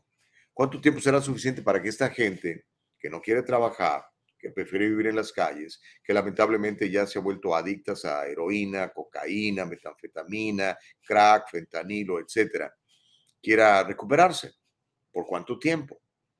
¿Cuánto está usted dispuesto? ¿Cuánto aguantará? ¿Cuántos miles de millones de dólares hay que darles a toda esta gente? ¿Cuánto burócrata hay que mantener para que administre esos miles de millones de dólares que usted va a dar para tenerlos en hoteles? ¿Cuántos miles de millones de dólares se tendrán que dar a ONGs que trabajan en favor de los indigentes? Mire, es muy, es que es bien, es bien simple. Si no hay indigentes, no hay ONGs. Si no hay indigentes, no hay burócratas que los atiendan. Entonces, a estos, a ONGs, a muchas, y a todos estos burócratas les interesa que existan los indigentes, porque si no se les acaba el trabajo. Y son trabajos muy bien pagados. Pero bueno, vamos a ver en la cuenta de Twitter lo que publicó eh, la alcaldesa de Los Ángeles, la señora Karen Bass. Si lo tienes ahí a la mano, mi querida Nicole? Échatelo, ahí está. Ahí está la cuenta de Twitter. Y ahí está la entrevista que le da a la televisión y lo que le dijo a este Todd, se llama ese cuate, un periodista de izquierda que trabaja para MSNBC. Venga. Are you still going to allow LAPD and sanitation officers to do these sweeps of encampments? No, we, these are not sweeps at all. This is getting people to move on their own, but then after the person leaves, sanitation is absolutely going to have to be there. No question about it. But this is not coercing people. This is not ticketing people or incarcerating people. This is moving people from tents to hotels or motels. Are you still going to allow LAPD and sanitation officers to do these sweeps of encampments? No, we, these are not sweeps at all. This is getting people to move la gente de la televisión de, aquí en Los Ángeles, que es el canal 4 eh, NBC, ¿verdad? Ah, dice, no, no, no, ¿cómo? No, ni Dios lo permita, ¿cómo? No, no le podemos llamar sweeps, no nos vamos a barrer, no, no. No, les vamos a invitar a que se vayan a hoteles, a hoteles, ¿verdad? Les vamos a pagar. Y ya después, obviamente, pues iban a limpiar todo el cochinero. ¿Algún día ha pasado por un lugarcito donde están esas personas? Yo le voy a evitar, le voy a pedir que no lo haga. Ahora, si no tiene más remedio que hacerlo o tiene usted espíritu investigativo, dése una vueltecita y va a ver el montón de agujas hipodérmicas que hay por ahí. Va a ver el montón de heces fecales. o sea, es un cochinero. Qué pena, ¿Cómo, cómo, cómo se puede degradar el ser humano de esa forma con el contubernio de estos disque líderes políticos, disque concejales y alcaldes. Una bola de ineficientes, por lo menos son ineficientes probablemente sean corruptos, pero seguro son ineficientes. Si la alcaldía de Los Ángeles fuera una empresa, a todos ya los hubiera yo corrido por inútiles. Qué vergüenza, la verdad. Pero en fin, imagínense cuando llegan, no sé, visitantes de Japón, que, bueno, les encanta la limpieza, la tranquilidad, y ven esto y dicen tú, oh my God, this is LA, cannot be. Imagínense cuando llegan visitantes, no sé, europeos, o cuando llega usted de su pueblo, digo con todo respeto, en el rancho donde yo nací, no hay este porquería. Y nos llaman países del tercer mundo, ¿no? Pero en fin, ¿qué quiere que le diga? Voy a leer algunos de sus mensajes antes de ir a la pausa. Dice Sally Tello, ya no es económico ni saludable quedarse en estos hotelitos. Están llenos de gente de mal vivir. Hice un viaje corto y horrible, el hotelito que escogí vía online pedí refund y me fui a un Sheraton. Sí, la verdad. E incluso este, Sally a veces también rentan esos. ¿eh? Sally te hizo, por supuesto que el 95% está de acuerdo que les paguen el hotel. ok, Sara, entonces tú estás de acuerdo por lo menos con la estadística, ¿no? Porque yo creo que muchos no quieren, quieren seguir viviendo en la calle. Reyes Gallardo dice, la señora Vaz de antemano sabe que no muchos aceptan irse a hoteles. La mayoría se acostumbró a vivir entre la porquería. ¿Ya? Elba Payán, good morning, handsome. Is that for me? Y eso que no me he puesto votos. Gracias, Elba. Y si aquí haciendo tamales sinaloenses, vas a querer, ya quedamos en que sí, Elba. Ya quedamos en que te vas a poner la de Puebla. Ah, voy, a comer tamales sinaloenses, damas y caballeros, cortesía de Elvita Payán, que además de que canta maravillosamente, hace unos tamales, me han dicho, no me ha tocado probarlos, buenísimos. Ahí te doy un, tamalito, Nicole, no creas que te voy a dejar afuera de la jugada. Ya sabes que la bendición es para todos, ¿ok? Carlos Nieto dice, buenos días a todos en el diálogo libre. Gracias, Carlitos. Reyes Gallardo dice, el señor Musk debería preocuparse porque Twitter sea eficiente. Nomás quiere llamar la atención, dice Reyes Gallardo. Y lo está logrando, compadre. Está en boca de todos, aunque sea para criticarlo, pero está en boca de todos. Ahora, me gustaría mucho que, que este, hablaran en los medios de comunicación la limpia que está haciendo Elon Musk con, este, con la pornografía infantil y con la pedofilia. Eso me gustaría que los, los, medios de comunicación hablaran, pero no lo van a hacer. Yo creo que no lo hacen porque muchos de ellos están metidos en ese negocio. Gracias, buenas tardes. Pero en fin, usted cuida a sus niños, ya sabe, la responsabilidad de nuestros hijos somos nosotros. Cuida a sus hijos, cuida a sus nietos, esté pendiente de ellos. Homero Escalante dice, sin lugar a dudas, cuando seas miserable, buscas el pelo en la sopa. No importa que el centro de Los Ángeles ha crecido como nunca en su historia. Pasó de 34 edificios así en el centro de Los Ángeles. Es esplendoroso, por decirlo de una manera decente, humilde, mejor dicho, se está recuperando como nunca. La economía dice que los demócratas manejan muy bien, sí, ya vi. Y un ejemplo es Karen Bass. ¿Sabe dónde poner el dinero? Sí, claro. Esta inversión beneficiará al pequeño hotelero. Sí, claro, imagínate, ellos felices de tener drogadictos en sus hoteles. Ah, terminará el dinero en los pequeños negocios. Eso es lo que cuenta. Ok, Homero. Pues tu opinión, hermano, la leí y lo reconozco y te lo, te lo agradezco. Ok, tengo que tomar la pausa, que nos, nos falta todo lo de la segunda hora, chicuelos. ¿Cuándo volvemos? Se va a poner sabroso, le voy a platicar. Están hablando de la presunta existencia de videos de pedofilia de Jeffrey Epstein, donde Jeffrey Epstein grabó a políticos, a empresarios, a multibillonarios abusando de niños y de niñas. ¿Ok? Ya le voy a platicar de esta presunta existencia de videos de pedofilia de Epstein y también le voy a mostrar eh, el testimonio de una víctima de este tipo que nos habla del Lolita Express. ¿Sabe usted lo que era el Lolita Express? Era un avión. Era un avión donde se subían pedófilos de máximo nivel y viajaban a una isla donde abusaban de niñas. Y entiendo que también de niños. Al regresar también, le voy a contar cómo Denver, Denver, Colorado, ¿ok? No es pueblo fronterizo, Denver, Colorado, está declarando estado de emergencia por la inmigración indocumentada. Lo mismo está haciendo El Paso en Texas, declarando estado de emergencia por inmigración indocumentada. Le voy a mostrar unos videos son bien tristes, tristes, tristes, tristes, tristes. Y si nos da tiempo, no, si nos va a dar tiempo. Y voy a asegurarme de que podamos este, platicar de un video que está circulando por todos lados. A los gringos les ha llamado, les ha llamado muchísimo la atención y lo están criticando fuertemente. A lo mejor en los medios latinos no es tan escandaloso, pero he visto eh, periódicos de Nueva York, de Los Ángeles, críticas muy fuertes al portero de, de Argentina por un presunto gesto vulgar. Todo eso lo vamos a, platicar. No le cambie, siga participando, siga comentando, siga publicando sus puntos de vista. Aquí los leo todos. Usted sabe que se llama el diálogo libre. Aquí creemos en el free speech. Aquí ignoramos es más, eliminamos, lo matamos, le ponemos un balazo en la, cabeza y Y acabamos con el hate speech. No existe eso aquí. Volvemos después de la pausa. Voy por otro cafecito y Nicole por un tecito, yo creo. Y al rato tamales, Nicole, cortesía de Elba Payán. Como quiero yo a nuestros televidentes, a nuestros seguidores. Hacemos la pausa, volvemos.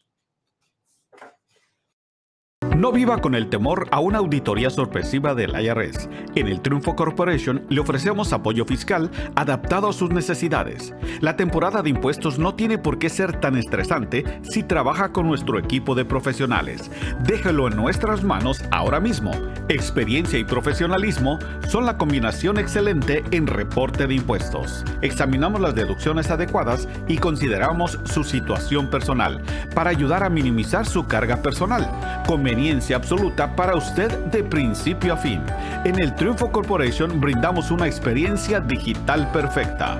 Estamos disponibles para ayudarlo a poner en marcha un plan estratégico sólido. El Triunfo Corporation, localizado en el 1415 al este de la 17 Street en Santa Ana, California. 714-953-2707. 714-953-2707. Encuéntrenos en todas las redes sociales y cada semana en el Triunfo Financiero.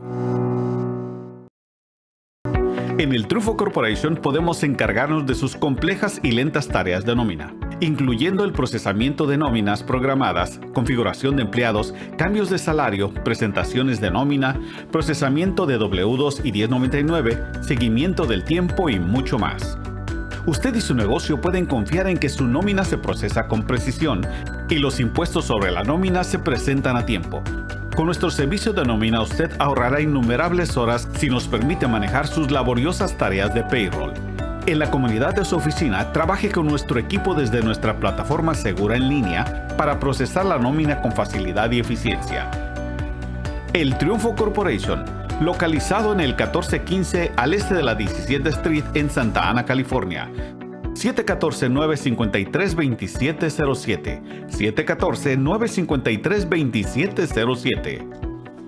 Encuéntrenos en todas las redes sociales y cada semana en el Triunfo Financiero. Okidoki, estamos de regreso, amigos nuestros. Se llama El Diálogo Libre. Ya saben, nos encuentra siempre en www.eldialogolibre.com, en nuestra plataforma de Facebook, que ya nos sacó de la cárcel, nos permitió regresar con todos ustedes.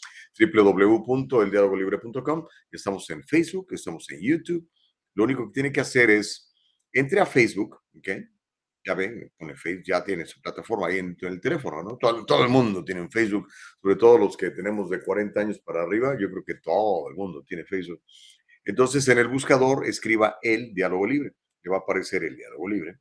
Le voy a pedir, suplicar, rogar encarecidamente que nos dé un like, un like, un me gusta, que siga la página y que comparta esto en su propio muro para que más gente lo vea, ¿le parece? Pues. Y en YouTube también entra a la página de YouTube, todo el mundo tiene en su celular YouTube, en su computadora personal YouTube.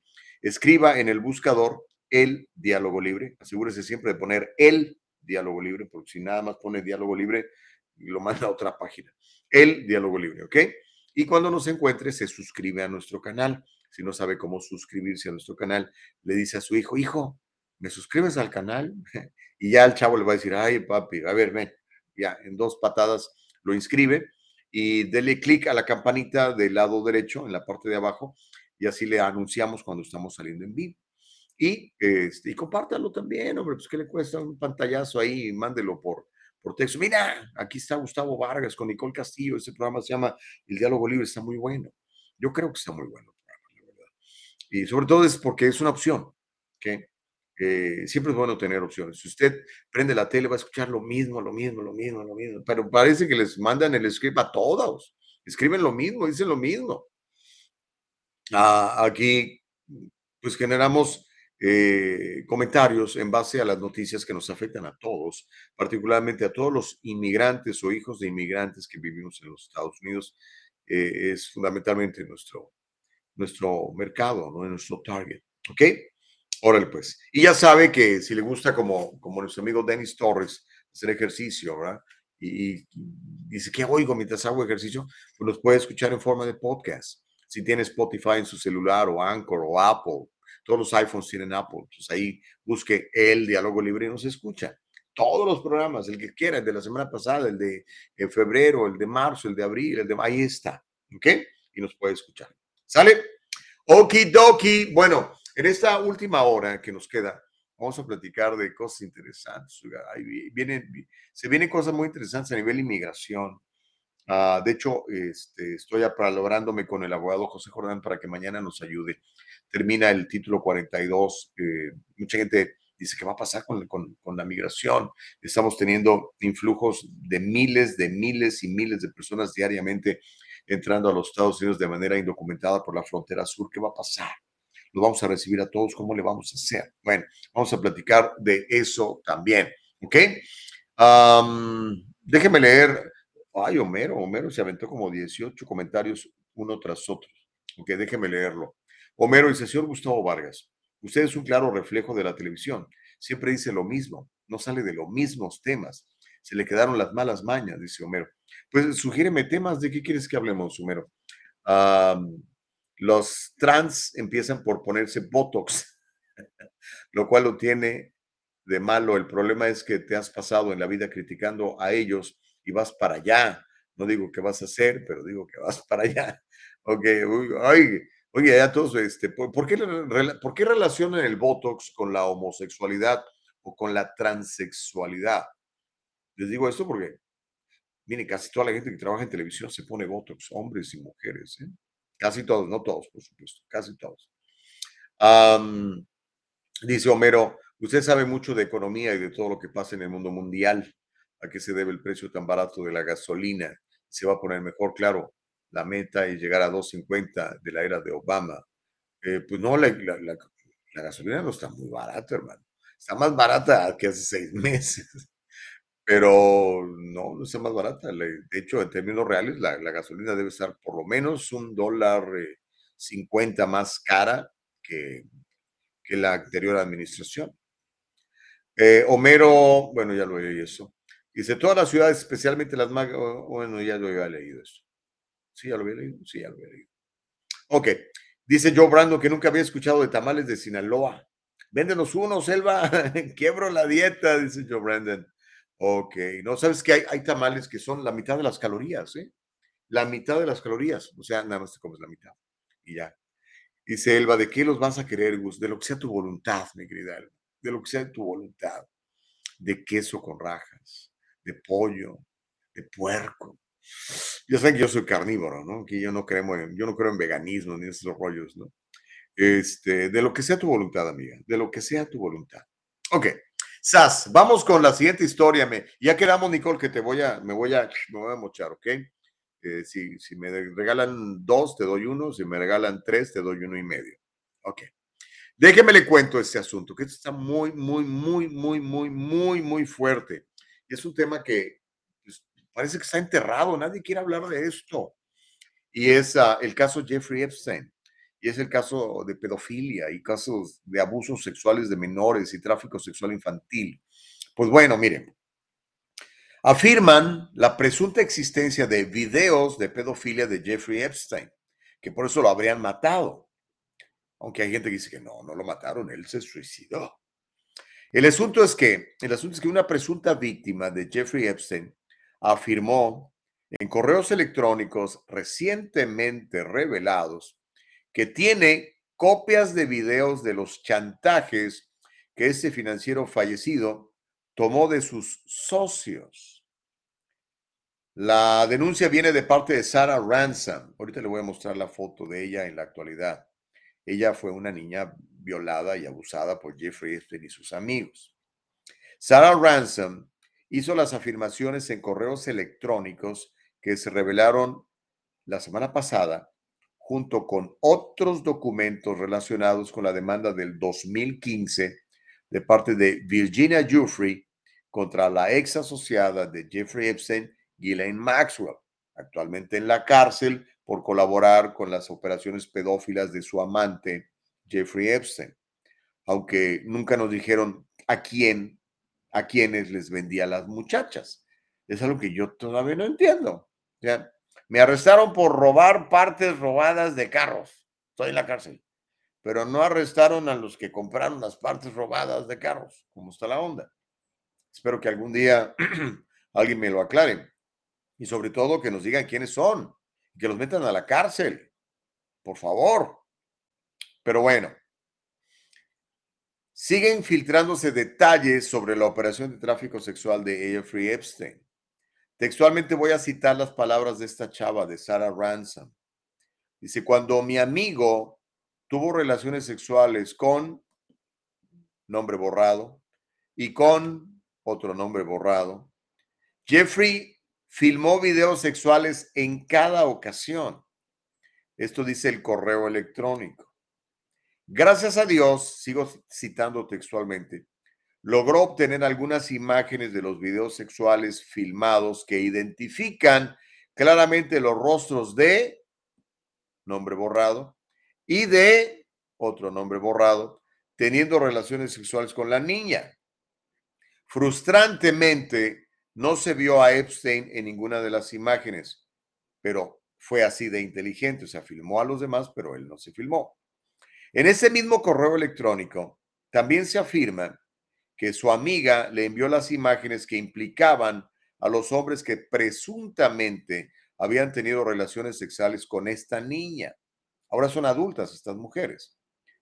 Otra vez, Sarah Ransom, quien publicó un libro sobre su experiencia, dijo que estaría dispuesta a testificar ante el tribunal sobre la validez de los videos. Textualmente dijo la chava que fue víctima de este tipo y de sus amigos, estaré más que dispuesta a jurar, quiero decir, a declarar bajo juramento y testificar en la corte sobre estos videos sexuales. Te romperá el corazón en un millón de pequeños pedazos cuando veas este video, dice Sarah Ransom. Ahora la pregunta es, ¿algún día conoceremos quiénes viajaban a la isla del pedófilo Jeffrey Epstein en su infame jet privado conocido con el nombre de Lolita Express? Mire, encontré este documental, bueno, no es un documental, es un resumen de una entrevista que dio esta muchacha a, a la televisión australiana, donde habla precisamente del jet privado, el Lolita Express, en donde de acuerdo a bitácoras que yo he visto, viajaron gente como Bill Gates, como Bill Richardson, como Bill Clinton, o sea, puro Bill miserable, malvado, pedófilo. A lo mejor por eso lo mataron. Digo, a lo mejor por eso se suicidó. Tenemos el video, Nicole. Vamos a ver el video de la televisión australiana. Es este programa 60 minutos, la versión australiana, donde esta chava habla de Lolita Express, del avión en donde Jeffrey Epstein, con su grupo de maniáticos sexuales pedófilos, iban a abusar de niñas en una isla donde hacían lo que les daba su regalada gana. Qué bárbaros, ¿no? Vamos a ver el video, Nicole Castillo, por favor.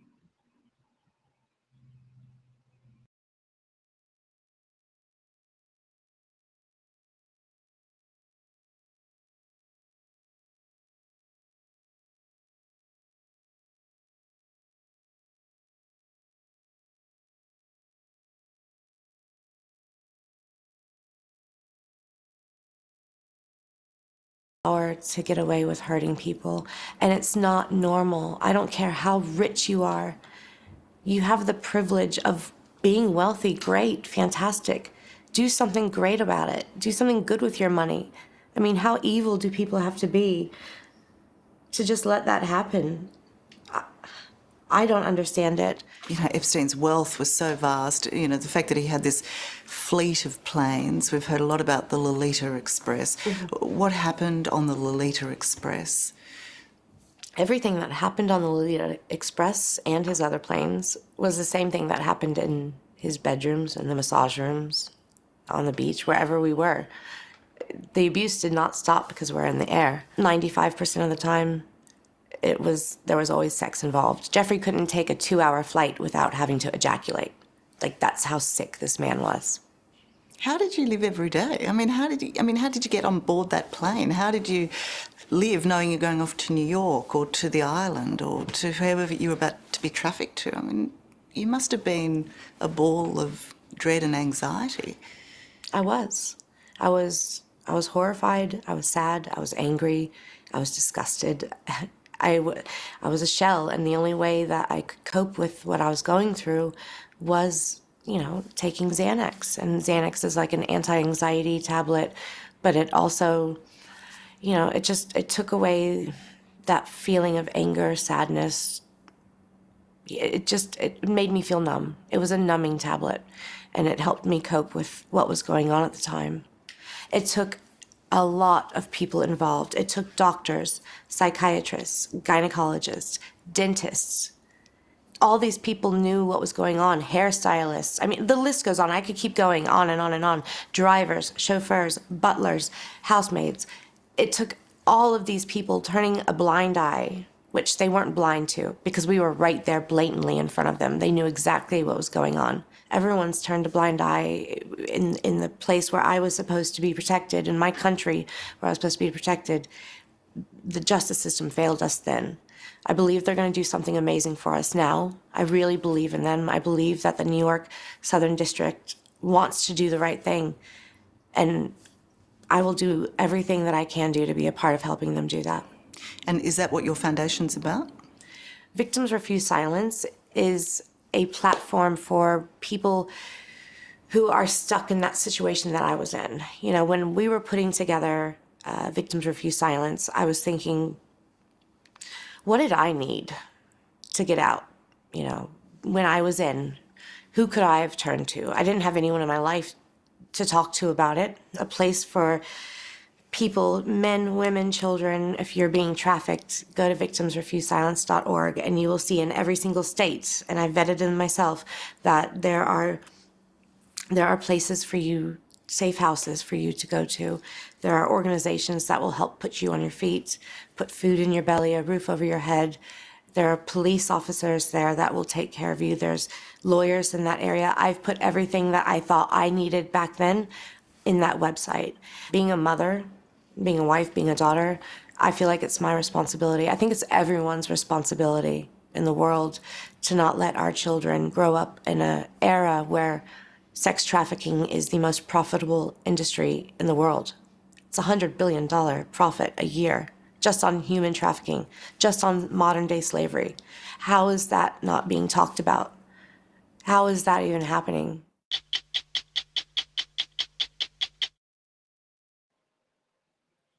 Buena pregunta, ¿no? ¿Por qué no se habla? ¿Por qué no se dice? ¿Por qué no se cuenta? ¿Por qué no se explica? ¿Por qué no se platica? Sobre todo, ¿por qué no se alerta a los padres de familia a que cuiden a sus niños? ¿no? Porque esos depredadores sexuales están por todos lados, están por todos lados reclutando, reclutando niños.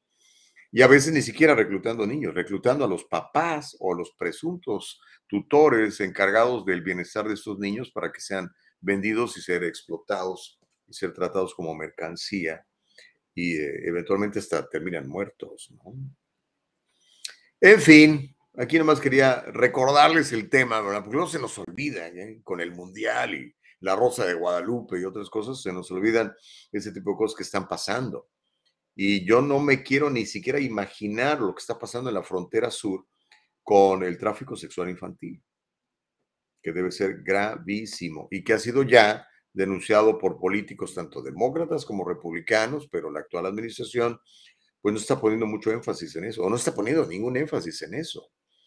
Pero bueno, de eso vamos a platicar un poco el día de mañana. Al ratito vamos a contarle también lo que dicen las ciudades eh, que se están eh, declarando en estado de emergencia, precisamente por la cantidad de indocumentados que están llegando a sus lugares y no, no tienen manera de, de atenderlos, ¿no?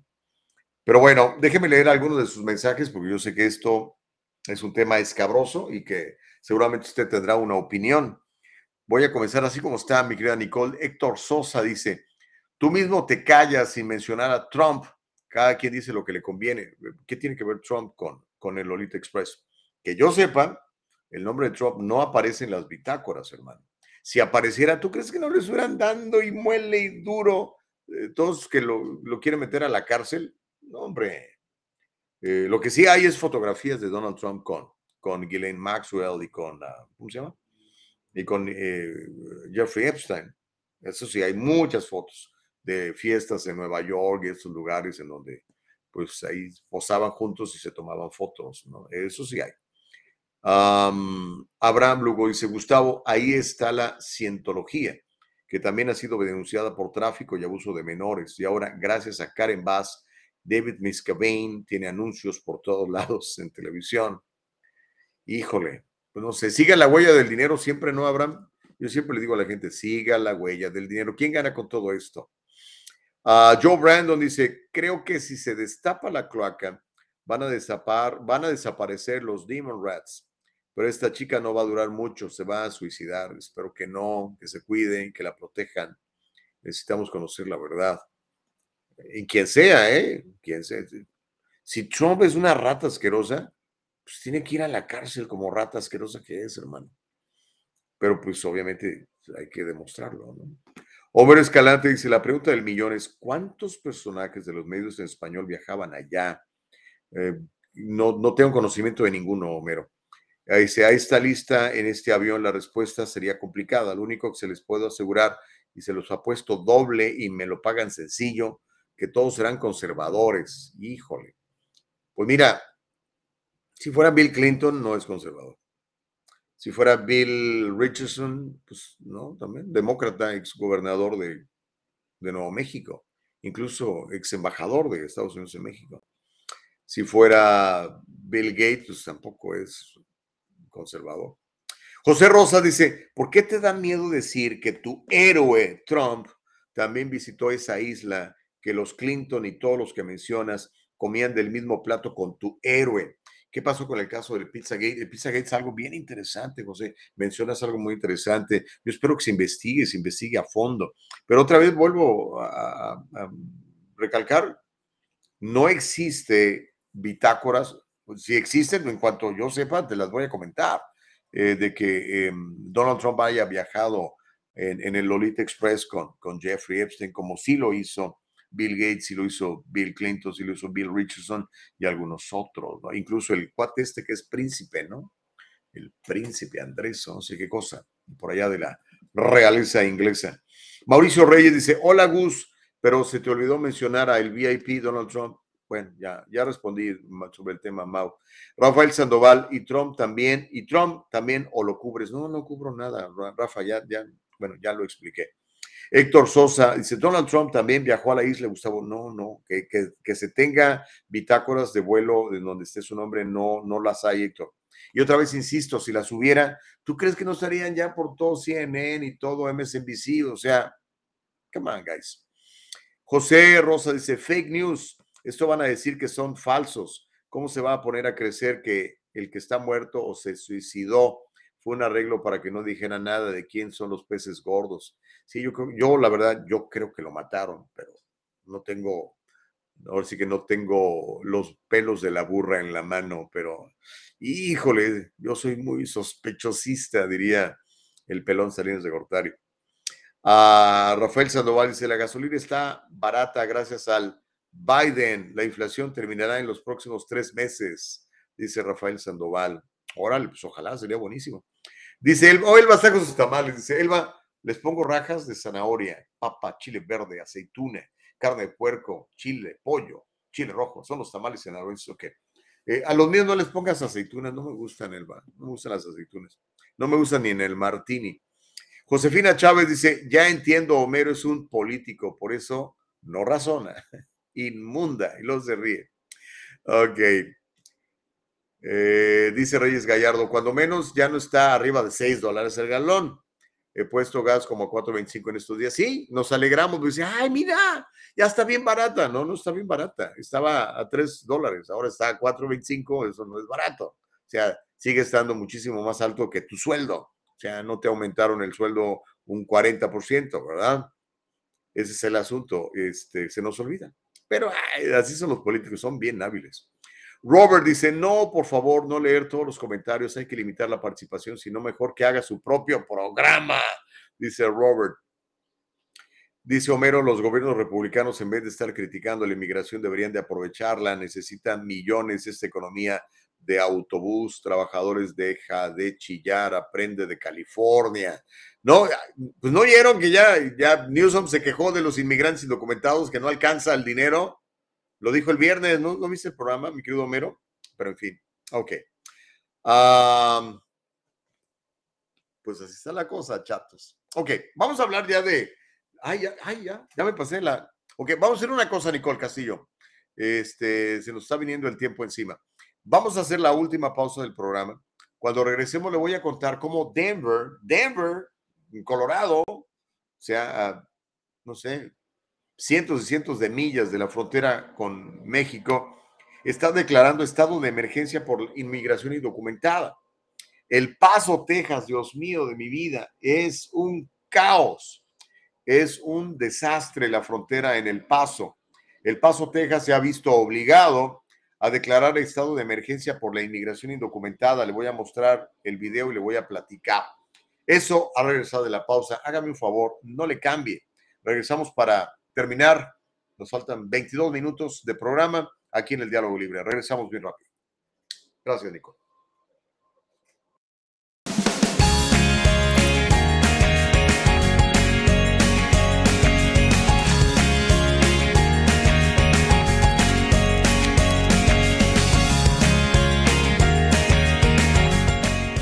Kanika shampoo and gels, made with natural products and paraben free. Leaves your hair silky smooth, and the gels keep it in place all day.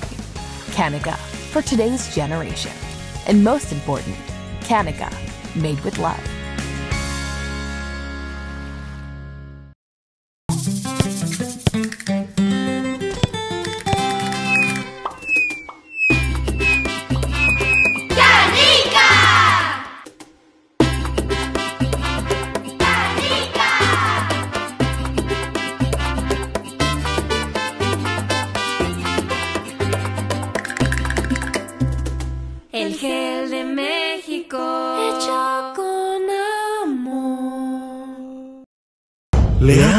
Esto? Señorita, le quería preguntar acerca de mi caso. Ya le dije que el abogado está muy ocupado. ¡Ya no más de esto!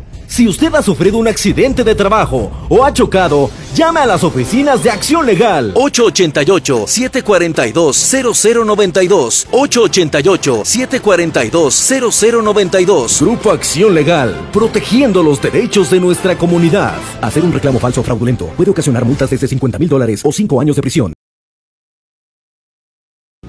Las opciones de escuela, que se dice School Choice, es una oportunidad para nosotros los padres para que tengamos opciones en donde mandar a nuestros hijos a la escuela. Como familia nosotros decidimos en dónde vamos a vivir, qué casa comprar, qué carro conducir entonces, ¿por qué no tenemos esa misma oportunidad para decidir en qué escuela inscribir a nuestros hijos? Ahora tenemos esa opción, que es un derecho civil que tenemos como padres, que se llama School Choice. School Choice nos da a nosotros como padres esa oportunidad de elegir las escuelas públicas tradicionales y también las escuelas públicas charters. Es un movimiento que nosotros tenemos que tomar a mano y ejercer ese derecho como padres, decidir las mejores escuelas para nuestros hijos. Hay escuelas públicas tradicionales que tienen alto rendimiento académico, pero también tenemos escuelas públicas charters que dan la misma opción, que también son gratis y tienen un nivel académico muy alto. Recuerden, son sus hijos y es su opción.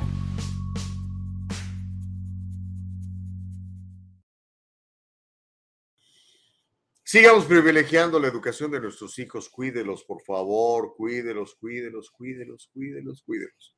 Y vuélquese usted sus valores, sus valores tradicionales, póngaselos en la cabeza a los nenes.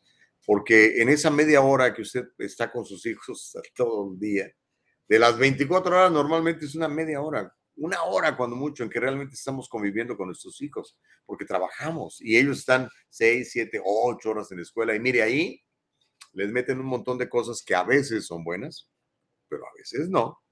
Por favor, cuide la mente de sus chavos, es fundamental.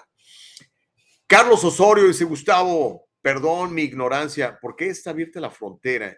¿Quién permitió que se abriera? Pues la actual administración, yo creo, ¿no? Pues sí, es, es, es, lo que está pasando ahorita, ¿no? Y, la gente en el exterior lo sabe.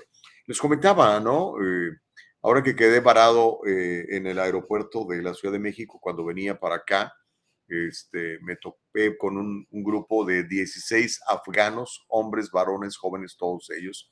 Platiqué un poquitito con el que los traía, los traía en un grupo. Este, ellos también venían en el mismo vuelo y este, también se quedaron varados. Y uno de ellos me mostró una, este, una identificación mexicana. Dijo, mira, a Mexican. Dije, oh, caray, ¿cómo le hizo? 16 de ellos venían para acá, eh, a la frontera de Tijuana. No sé si después vendrían para California, no lo sé.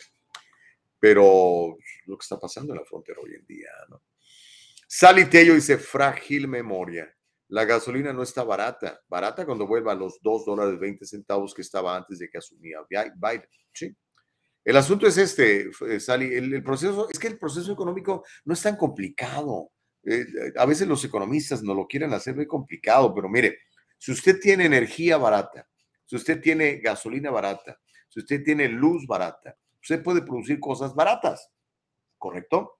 Y entonces, pues nos queda más dinero en el bolsillo a todos. Pero si usted quiere tronar la economía de una ciudad, de un estado, de un país, haga que la energía sea cara.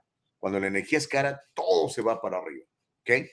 Por eso es que hoy en día pagamos el doble por una libra de carne cuando la administración pasada era menos. Es la realidad, digo, por favor, no sé, no, yo, no, nos encerremos con partidismo. Yo estoy a favor del país, yo estoy a favor de que tengamos más dinero en nuestra bolsa, yo estoy a favor de que tengamos un mejor estilo de vida, que manejamos un mejor carro, que vivamos en una mejor casa, que manejemos, mandemos a nuestros hijos a mejores escuelas. ¿Quién no quiere eso? Por el amor de Dios. Pero en fin, Noé dice, Biden pedofilea en vivo y en directo y nadie le dice nada, bola de puercos que se ahoguen. Sí, como que le, gusta a Biden no andarle oliendo cuellos a los niños, a las niñas particularmente. Ah, José Ríos dice, buenos días, saludos a todo el equipo. Gracias, José Ríos, muy amable. Dice Abraham Lugo, dice, David Miskevane no salía a la luz pública hasta que Karen Bass estuvo en su congregación de Scientology. Fíjate, cientóloga la señora. Dice Mauricio Reyes, ¿y no está muerto? ¿No está muerto quién? No entendí. Dice Sari Tello, dice, ¿qué no estaba el príncipe Felipe? Creo ayer en, el avión. Era, era, el, era el príncipe Andrew. Dice que le quitaron el título, pues se lo devolvieron para el funeral de la reina. ¿Cuánta firmeza en el castigo? sí, era, era Andrew, Andrew, ya, ya denunciado abiertamente por una jovencita, bueno, ahora ya es una señora, pero el tipo le gustan las niñas, ¿no? Homero Escalante dice, señor Gustavo Vargas, no existe Antón, porque Donald Trump, el dueño de la organización pedófila, así, así de simple. Bueno, esa parte sí ya no, no la entendí, compadre. Ah, dice, dice Homero, es tiempo de cambiarle el nombre al diálogo libre, ahora se llamará el diálogo trans. Ay, Dios mío. Y dice Homero que es falso que la gasolina estaba a 2 dólares con 20 la gasolina estaba a 4.30. ¿En serio? Pues sí, ha estado a 4.20, a 2.20 y a 4.30. Pero sí estaba a 2.20, brother. Sí estaba, no me acuerdo. Eh, digo, digo porque es muy diferente pagar 30 dólares de gasolina que 60 en el tanque de gasolina. Dice Noé Contreras, la gasolina está bajando porque va a sacar las reservas, no cuesta nada. Esa es otra onda. Estamos este, poniendo en riesgo la, la integridad del país, estamos acabando con las reservas de, gasolina que hay y de petróleo, más bien de petróleo. Mauricio Reyes dice, los republicanos reconocen que no tienen planes de combatir la inmigración, es por eso que se lavan las manos transportándolos a otros estados con poder. Son miserables, dice Mauricio Reyes. Ok. Bueno, le cuento. Híjole, me quedan 14 minutos. Vámonos rápido, Nicole. Ah, dice Nicole, pues tú eres el que te tardas. Ok, Mire, Denver, eh, el video de Denver no lo vamos a ver, Nicole, porque se nos, ya no nos va a dar tiempo. Pero Denver, Colorado, está declarando estado de emergencia por la inmigración indocumentada. El alcalde de Denver se llama Michael Hancock. Es un demócrata, por supuesto. Declaró estado de emergencia por el número récord de inmigrantes indocumentados que llegó a la ciudad. Hace días, Hancock emitió una emergencia ya que unas 650 personas 650, o sea, eso no es nada, Hancock, con, qué poca, con qué poca agua te, ahogas, mano. 650 personas cruzaron la frontera, extranjeros ilegales, dijo él, llegaron a Denver en las últimas semanas después de haber sido liberados al interior de los Estados Unidos por la administración del presidente Joe Biden, el presidente de los 81 millones de votos. La afluencia de inmigración indocumentada en Denver, dijo el alcalde de Denver, Hancock, en un comunicado, y voy a citar textualmente lo que dijo el alcalde de Denver, ha ejercido una presión inmensa sobre los recursos de la ciudad hasta el punto de que están a punto de llegar a un punto de ruptura en este momento, van a colapsar.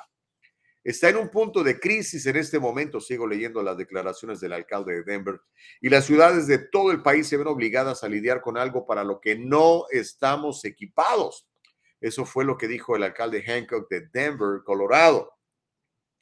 Las aproximadamente 250 personas que cruzaron la frontera y los inmigrantes indocumentados que llegaron a Denver la semana pasada, más los otros 400 que ya están en refugios de la ciudad, es apenas una pequeña, pequeñísima fracción, solo el 0.01% de lo que han, de los inmigrantes indocumentados que han entrado eh, en, eh, en la frontera, a la frontera desde que Biden asumió la presidencia.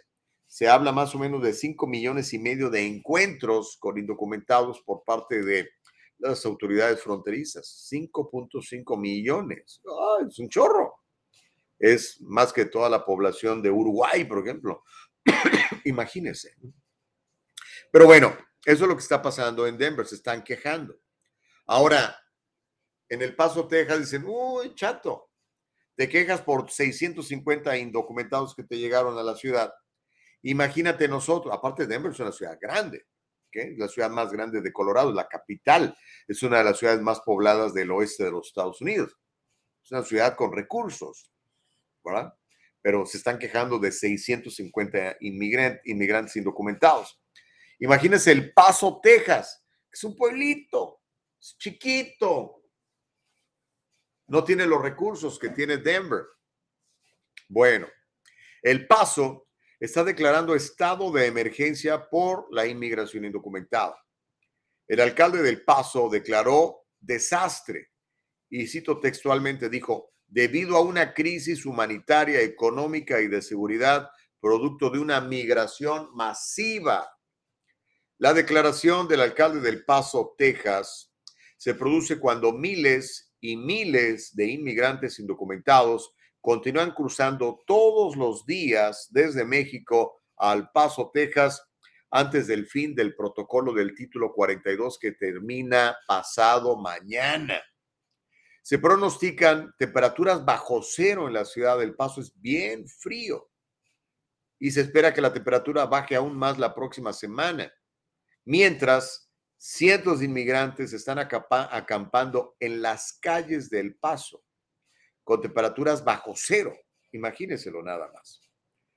El aumento de los cruces de migrantes que se espera aumente luego de la terminación del protocolo de remoción de migrantes del título 42 el miércoles llevó al alcalde del Paso, Oscar Lesser, a declarar estado de desastre.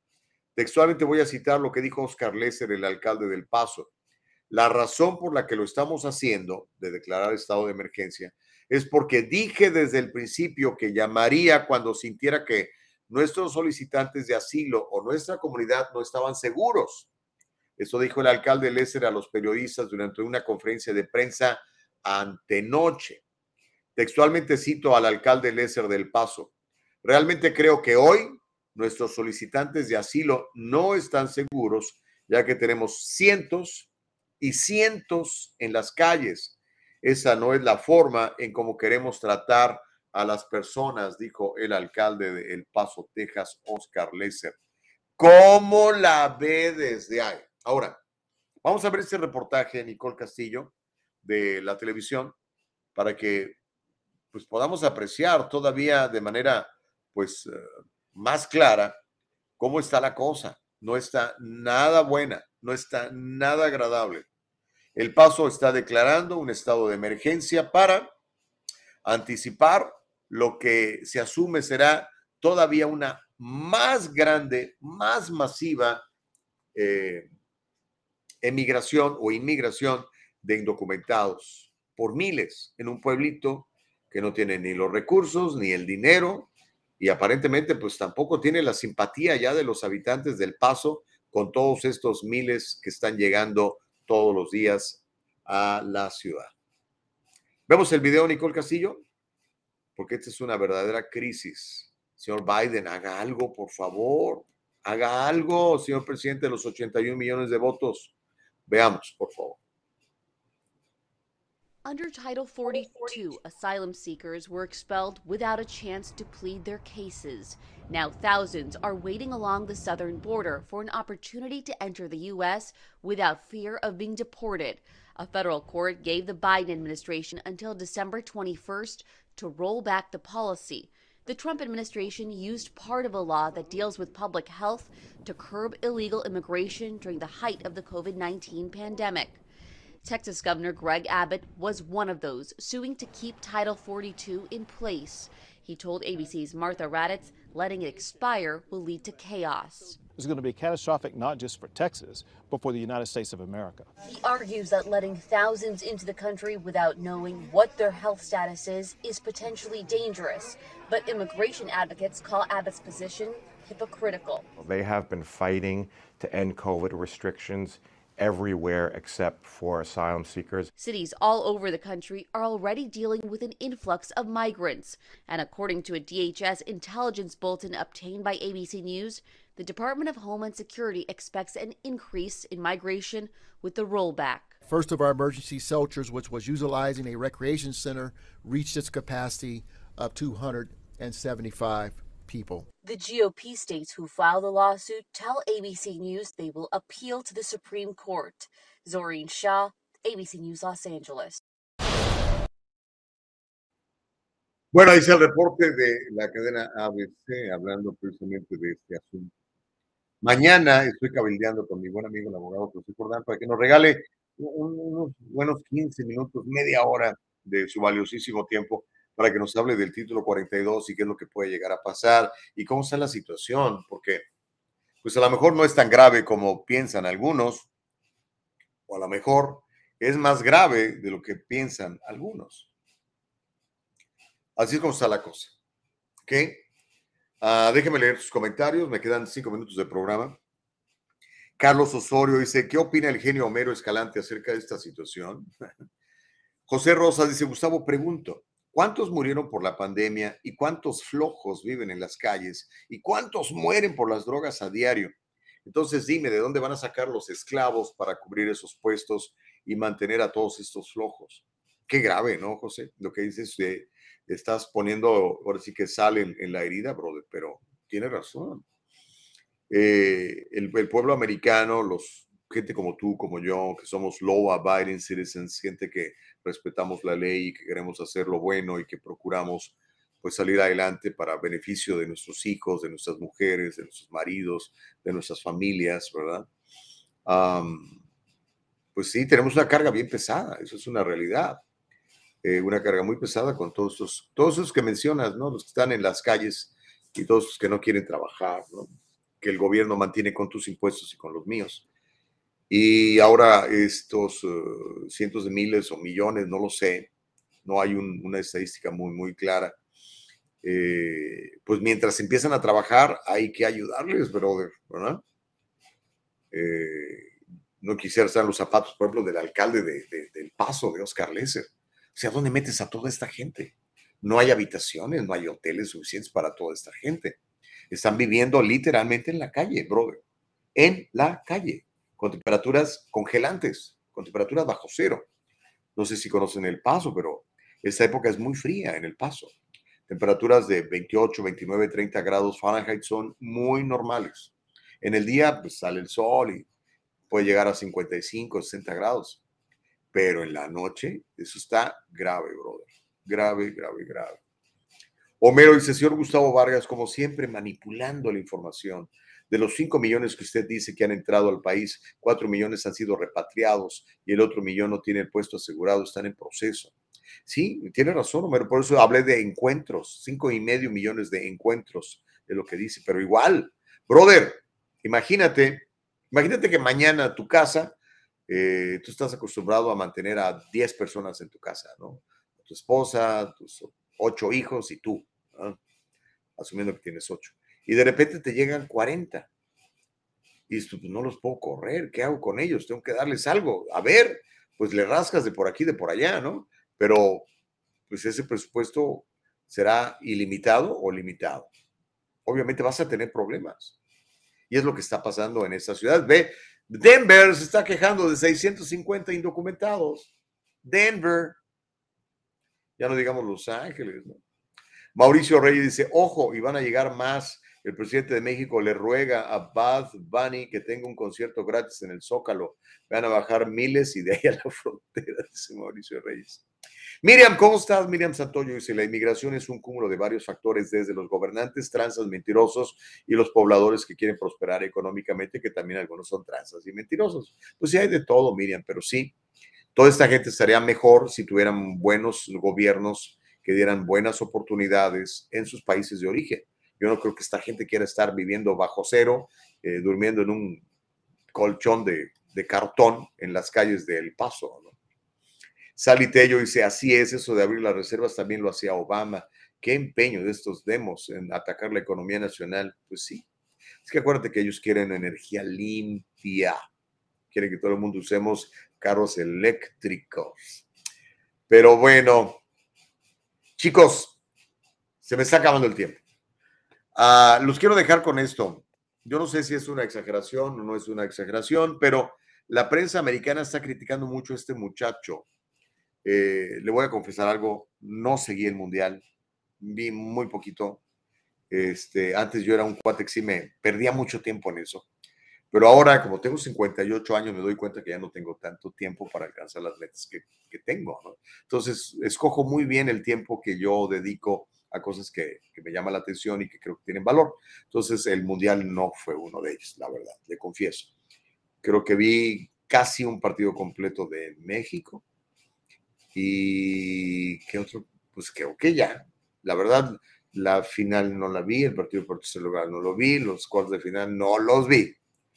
Pero algo que me llama mucho la atención es que en los medios americanos están criticando al portero del campeón del mundo, eh, que fue Argentina, que eh, me estaba platicando mi hijo, ganó en penales 4 a 2 a Francia, después de que empataron en un partido a larga tres, a tres tantos.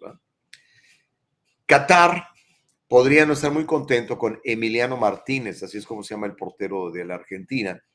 Luego de que ganó el premio al guante de oro del torneo, este muchacho, Emiliano Martínez, celebró colocándose el trofeo que tiene forma de, mano, de guante, en, la entrepierna y bombeando.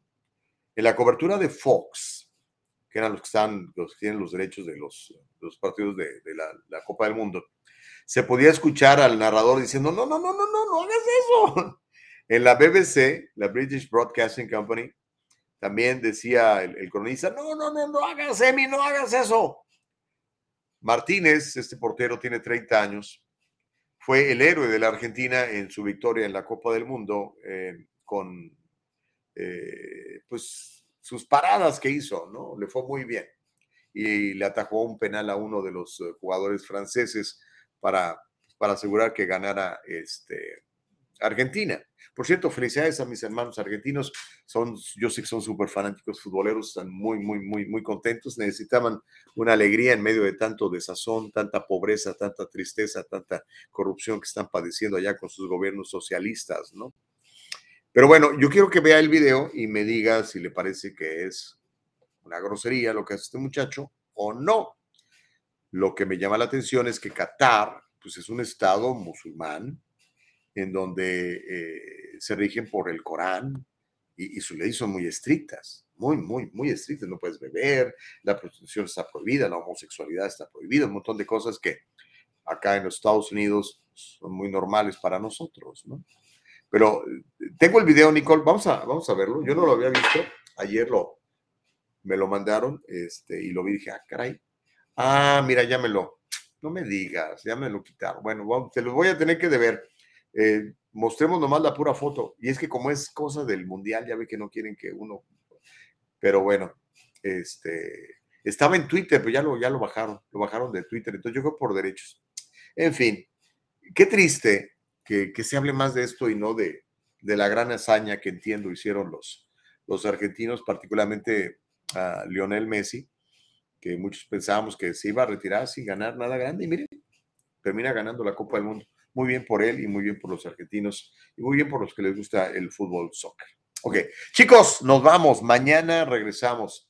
Eh, mañana le anticipo, vamos a tratar ese tema muy, muy serio y preocupante para algunos, que es el asunto del, título 42. El día de mañana eh, vamos a platicarle, porque el miércoles termina el título 42, ¿qué va a pasar con la inmigración indocumentada? ¿Qué va a pasar con los miles y miles de personas que están literalmente esperando que termine para eh, venir a los Estados Unidos? ¿Qué es lo que va a pasar? No lo sé, no lo sé. Mañana vamos a platicar con el abogado Jordán, y si no Jordán, consigo otro, pero yo creo que va a ser José, que siempre nos echa la mano para platicar estos temas tan importantes para nuestra comunidad. Nicole Castillo, muchas gracias Nicole, que tengas un gran lunes, una gran semana. Eva Castillo, nuestra productora ejecutiva, igualmente una gran semana para ustedes. Ustedes, muchísimas gracias. Compartan esto. Mañana nos encontramos de nuevo, ¿le parece? De 7 a 9. Vamos a seguir haciendo grande el diálogo libre. Vamos a seguir privilegiando la libertad de expresión en los Estados Unidos. Vamos a seguir honrando la Constitución de los Estados Unidos y garantizando este derecho que Dios nos ha dado de hacernos libres. Mañana les seguimos. Bendiciones para todos. Que tengan una gran semana. Voy a chambear. Imagínense, voy a ir hasta Bakersfield. ¿Hasta dónde vamos para ayudar a las familias? Vamos a donde haya necesidad. Ok, cuídese mucho. Que Dios le bendiga. Hasta mañana.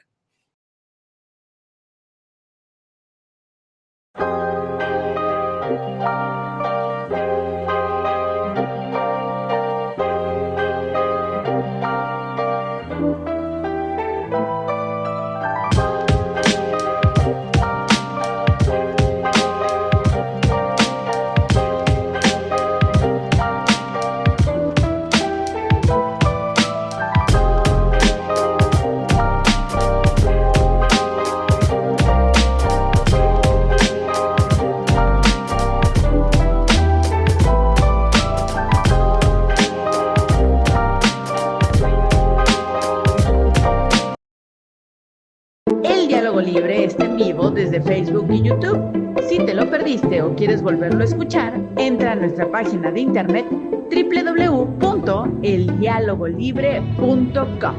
Todo el programa completo